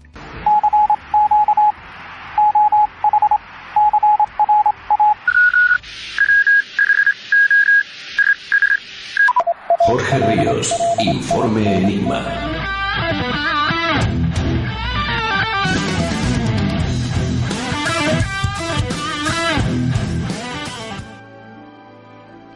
Quisiera comenzar esta intervención lanzando a todos los que nos escucháis algunas cuestiones. ¿Cuántos de vosotros creéis que vivís cada día como si fuera el último?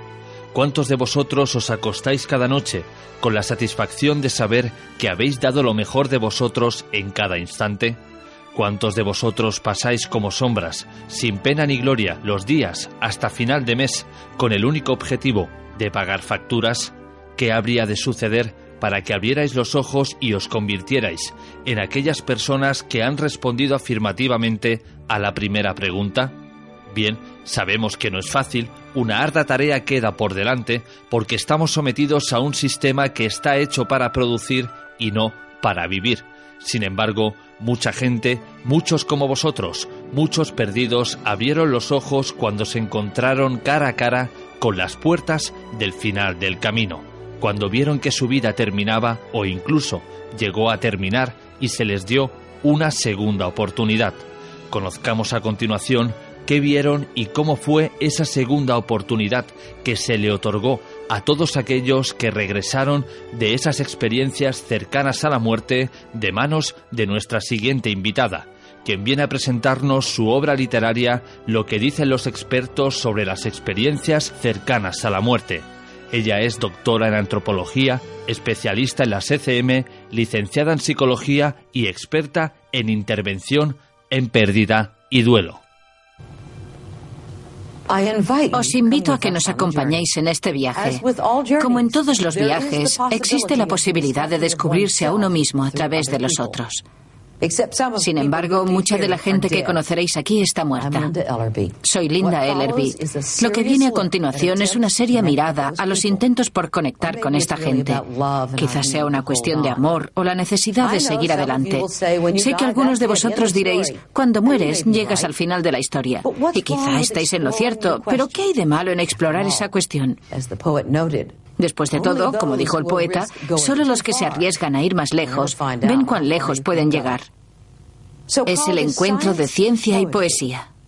¿Y las conclusiones? Las dejo en vuestras manos.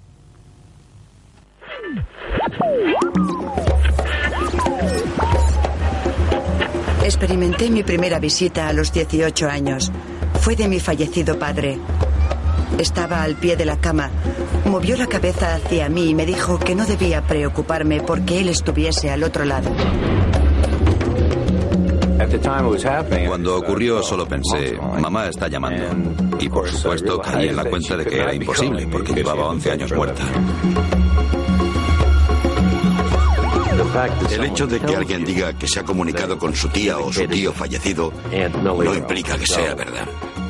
Aunque millones de personas lo dijesen, no implicaría que fuese verdad. Cristina Lázaro, ¿cómo te encuentras? Hola, buenas, buenas noches, muy bien. Pues aquí estamos desde el sur. ¿Cómo es precisamente eso te iba a preguntar? ¿Cómo va ese fresquito por el sur?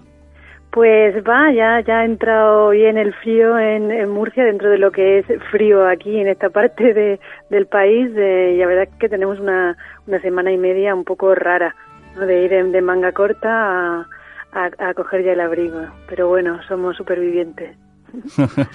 Cristina, lo que dicen los expertos sobre la CCM, precisamente, ¿qué dicen estos expertos al respecto de este fenómeno tan extraño? Bueno, los expertos dicen muchas cosas y muy interesantes y cada uno de ellos en base a las investigaciones que han, que han ido haciendo y, a las cuales yo bueno he podido tener acceso a través de, los libros y sobre todo pues de los artículos que han publicado pues eh, bueno nos empiezan a, a, dar ideas y pistas de que si bien las ECM no podemos decir que sea que nos aseguren que hay una vida después de la muerte eh, lo que sí que nos dicen es que parece ser que podemos empezar a, pensar en ello. Pero aquí el título, por ejemplo, como decía, habla de los expertos, pero yo tengo entendido que tú has trabajado de cerca con personas que han estado pues al borde de la muerte o incluso que han llegado a fallecer y han regresado. Sí, yo eh, realicé una investigación que fue la primera investigación que se hizo en España en un centro hospitalario y ha avalado por una universidad pública española acerca precisamente de las experiencias cercanas a la muerte, un poco para para para, para recoger datos porque no había en, España ninguna investigación que se hubiera realizado. Y, y, bueno pues para ver sobre todo si, si realmente estas experiencias existían, si también estaban pasando aquí. Y bueno pues tuve la oportunidad de, de estar durante cinco años investigando eh, estas experiencias, tres de ellos en un centro hospitalario, en la UCI, con personas que habían estado en ese otro em, estado de inconsciencia, donde bueno manifestaron haber tenido una serie de elementos que, que son propios de las ECM un poco como todo lo, que sabemos acerca de, estos elementos, ¿no? Como eh, la experiencia extracorporal, la, o sea, la, salida del cuerpo, la visión del túnel, la visión de y, el poder hablar con familiares o con amigos ya fallecidos y este tipo de cosas. También pude eh, estar con, con las personas que están muy próximas a morir, aquellas que se encuentran pues en ese momento tan cercano, tan cercano que incluso pues eh, comienzan a tener esas experiencias al final de la vida, que son esas visiones que se tienen justo unos dos o tres días antes de que la persona vaya a fallecer.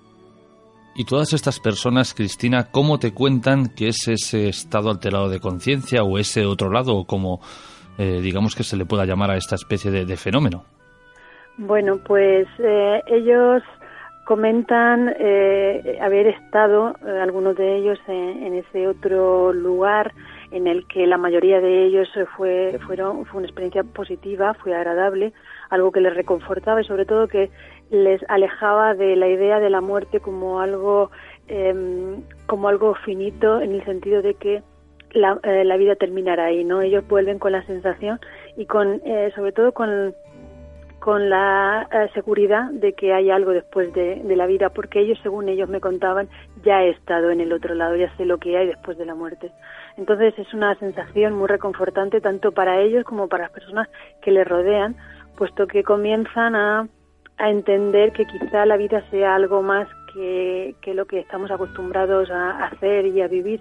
Y, claro, fruto de esa experiencia, pues les cambia la vida, les cambia por completo, eh, ya no solamente porque por lo que han vivido, sino porque la experiencia es tan fuerte que entienden que lo más importante de la vida es eso, es vivir. Que quizá no es tan importante saber que eh, hay algo detrás eh, o después de la vida, sino que antes existe vida y en la vida no la sabemos vivir al 100%. Y ellos dicen, ahora ya sabemos que lo importante sobre todo es amar tanto a las personas como a los, eh, como a los animales, como al medio ambiente. Y, y entonces, bueno, pues vuelven de esa experiencia mm, con un sentido renovado en todos los aspectos, tanto eh, en, la forma que tienen de, de, relacionarse como en sus propios valores, ideas, etcétera.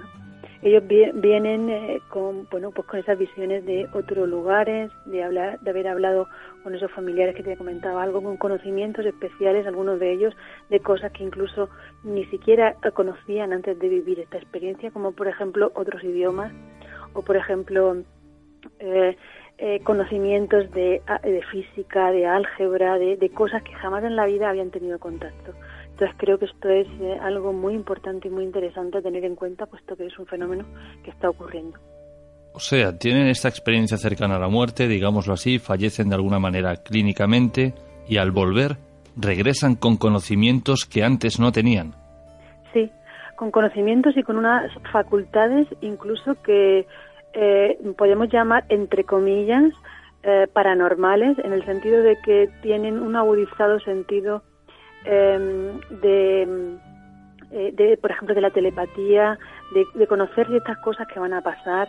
Incluso algunos de ellos han experimentado el poder eh, de, de, sanación eh, de pequeñas cosas, no vamos a decir, de, aunque algunos de ellos sí que se han, se han curado de enfermedades que padecían y, que, y por las cuales le llevaban a tener a lo mejor pues ese estado de, de inconsciencia o de muerte clínica que algunos de ellos habían tenido. ¿Y te explican de dónde adquieren estos conocimientos nuevos? Pues no lo tienen muy muy claro. Ellos saben que bueno cuando vuelven experimentan esos, esos cambios entre ellos esos conocimientos, pero no nadie les dice que va a experimentar eso y nadie les dice los cambios que van a tener cuando están en ese estado inconsciente. Pero lo realmente comprobable es que es que los tienen y los los han tenido. Yo recogía antes de lo que del estudio eh, en el hospital eh, recogí información de personas que hayan tenido a nivel retrospectivo em, e, este tipo de experiencias y les preguntaba precisamente por los efectos que, que tuvieron y muchos de ellos manifestaban pues haber tenido pues por ejemplo una de las chicas me, me contaba que además algo que para ella era era incómodo y era desagradable porque decía que después de vivir la experiencia cercana a la muerte desarrolló eh, una capacidad de poder ver eh, y, de saber qué personas tenían enfermedades o qué personas iban a morir en poco tiempo. Decía que eso le angustiaba muchísimo porque le era eh, muy difícil a ella hablar con, con las personas y decirles que estaban en, ese momento eh, tan, tan cerca a la, muerte, ¿no? Sin, sin, a lo mejor sin, sin, que hubiera habido accidente o enfermedad, ¿Qué pueden encontrar aquellos lectores que adquieran este libro, lo que dicen los expertos sobre las experiencias cercanas a la muerte, perdón, editado por Guante Blanco? ¿Qué pueden encontrar en estas 139 páginas que tiene este, este volumen?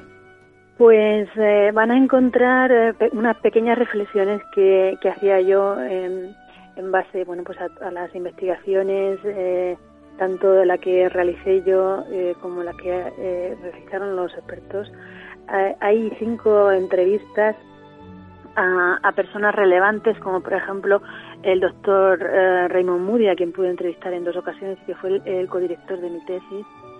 Eh, van a encontrar una entrevista que para mí es eh, muy importante, que es al doctor Van Lommel, un cardiólogo alemán, al doctor Jeffrey Long, que es además una, persona que lleva que ha, ha, creado la mayor base de datos sobre las experiencias cercanas a la muerte en el mundo y, y que bueno él como radiooncólogo pues también cuenta lo que lo que él eh, ha, ha, encontrado en sus investigaciones no y, y, sobre todo esa reafirmación de que la conciencia pues parece ser que trasciende eh, al cuerpo físico y como también decía el doctor Van Lomme y la doctora Sartori a la que también entrevisto pues eh, eh sus teorías es que la conciencia pues no se aloja en el cerebro puesto que bueno, el cerebro es algo eh, o, en la mente eh, ubicada en el cerebro no, no es algo es algo que se aloja en lo material y la conciencia trasciende eh, esto y sobre todo pues se ve en esta experiencia extracorporal es decir van se van a encontrar con una serie de, de, mm, de explicaciones sobre las experiencias cercanas a la muerte basadas sobre todo en los estudios que han que han realizado algunos de ellos publicados en revistas de impacto de, en revistas académicas y científicas eh, de, un, gran nivel. Y, creo que esto pues es interesante que se sepa, puesto que bueno hasta ahora lo que teníamos sobre todo en España pues eran eh, libros eh, divulgativos sobre lo que son las experiencias cercanas a la muerte, pero yo aquí he recogido también porque era parte de mi investigación y me pareció muy interesante saber qué es lo que opinaban ellos para saber cómo era el marco en el que se iba se iba a investigar y, creo que, bueno, a mi parecer, pues es, cortito, se lee muy rápidamente, pero se encuentran detalles y, conocimientos muy interesantes que, todo el que quiera adentrarse en las experiencias cercanas a la muerte, pues es un punto de partida. Olvidémonos ahora por un momento de este libro. Yo quiero saber la opinión de Cristina Lázaro personalmente sobre estas experiencias cercanas a la muerte. ¿Crees que realmente se cruza un umbral, se cruza otra vida y se regresa? O es toda una proyección de nuestra mente para no sufrir en esos momentos finales? Bueno, esa, esa precisamente es una de las teorías, la teoría psicológica de las, de las experiencias cercanas a la muerte. Yo realmente no, no creo que sea una proyección de la mente, no creo que sea una forma de evitar el dolor por, por la pérdida de nuestra propia vida. De hecho, si fuera así, pues los estudios que, que, que, se han realizado y que han demostrado todo lo contrario no tendrían sentido, ¿no?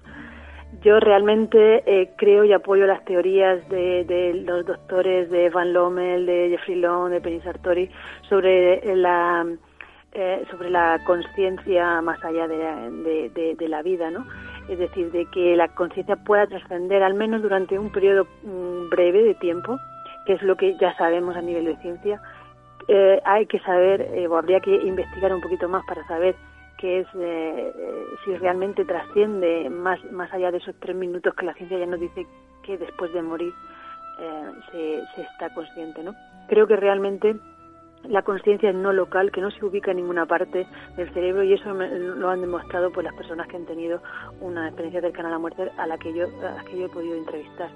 Entonces, pues mi opinión es que algo hay y, algo que llamamos conciencia con ese, no ubicada en el cerebro, no relacionada con, con la materia y que al menos durante unos minutos eh, pues ahí, ahí permanece.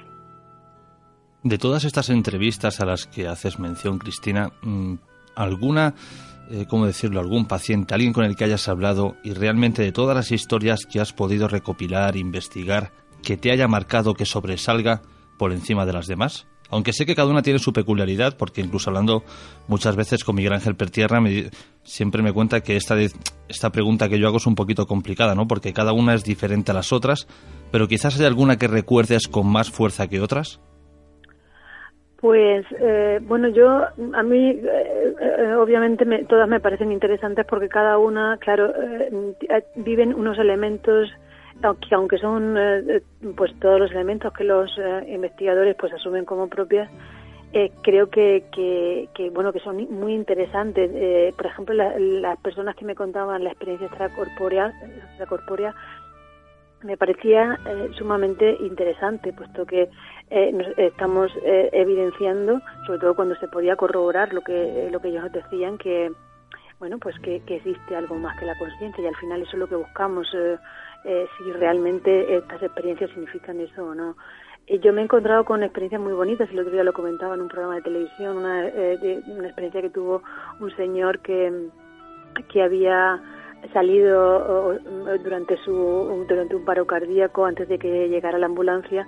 Él eh, había tenido una experiencia en la que veía personas pasar eh, que le miraban y le sonreían y sobre todo hubo un momento que, que además es, es la típica eh, experiencia revisión vital que típica pero atípica por, por el poco número de personas que tienen una revisión vital al menos registradas y, pero típica porque aparecía, eh, él se veía como una especie de pantalla, eh, como una, una, pantalla de cine, una pantalla grande en blanco y se veía eh, a él mismo, a sí mismo, de niño paseando de, la mano de su madre.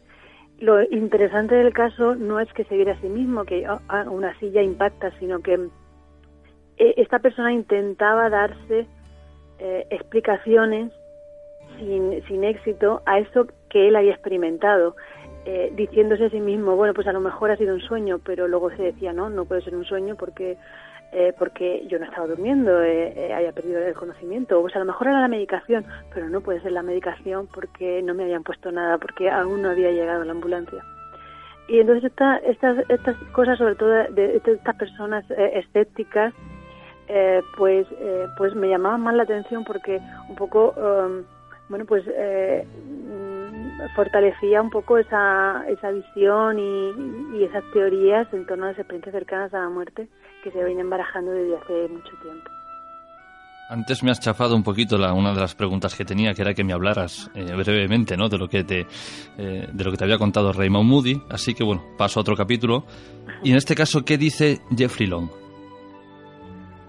Ah, bueno, el doctor Jeffrey Long ah, no, habla sobre todo de bueno de, muchas eh, de, bueno de, de, su de sus eh, investigaciones de sus del registro que él ha, hecho en, en, donde vive no en su, bueno en California que es donde tiene un poco él donde trabaja y donde tiene eh, bueno pues su base de, digamos de operaciones entre comillas. Y y bueno él él pues eh, sobre todo habla de la expansión de la conciencia, de, y, habla de una cosa muy interesante y muy bonita que, que es eh, el hecho de, de la experiencia eh, que extracorporal que tienen muchos los ciegos de nacimiento, ¿no? Y él decía que, claro, que el hecho de que de que una persona ciega de nacimiento pueda tener visiones detalladas y estructurada tal y como lo tenemos nosotros, las personas que hemos visto toda la vida, pues hacía ver que bueno, pues que hay una forma diferente de ver que no es con los con los ojos y esto pues eh, nos lleva otra vez a esa teoría de la conciencia no local. Y bueno, pues creo que, que esto ya solamente solamente por escuchar a, al doctor Long eh, pues eh, decir estas cosas pues ya merece la pena él decía además que era eh, que éramos seres espirituales infinitos y que esto pues no, nos damos cuenta cuando las personas viven una experiencia cercana a la muerte. Cristina, para terminar, cuéntale a los oyentes dónde pueden adquirir este libro, lo que dicen los expertos sobre las experiencias cercanas a la muerte.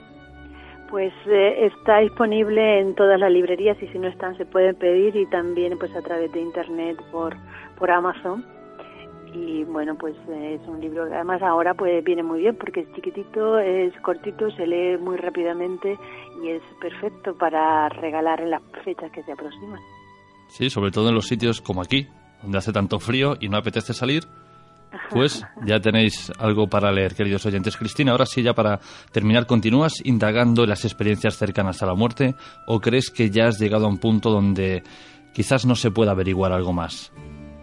No, yo pienso que, hay muchísimas cosas más que, saber sobre las experiencias cercanas a la muerte.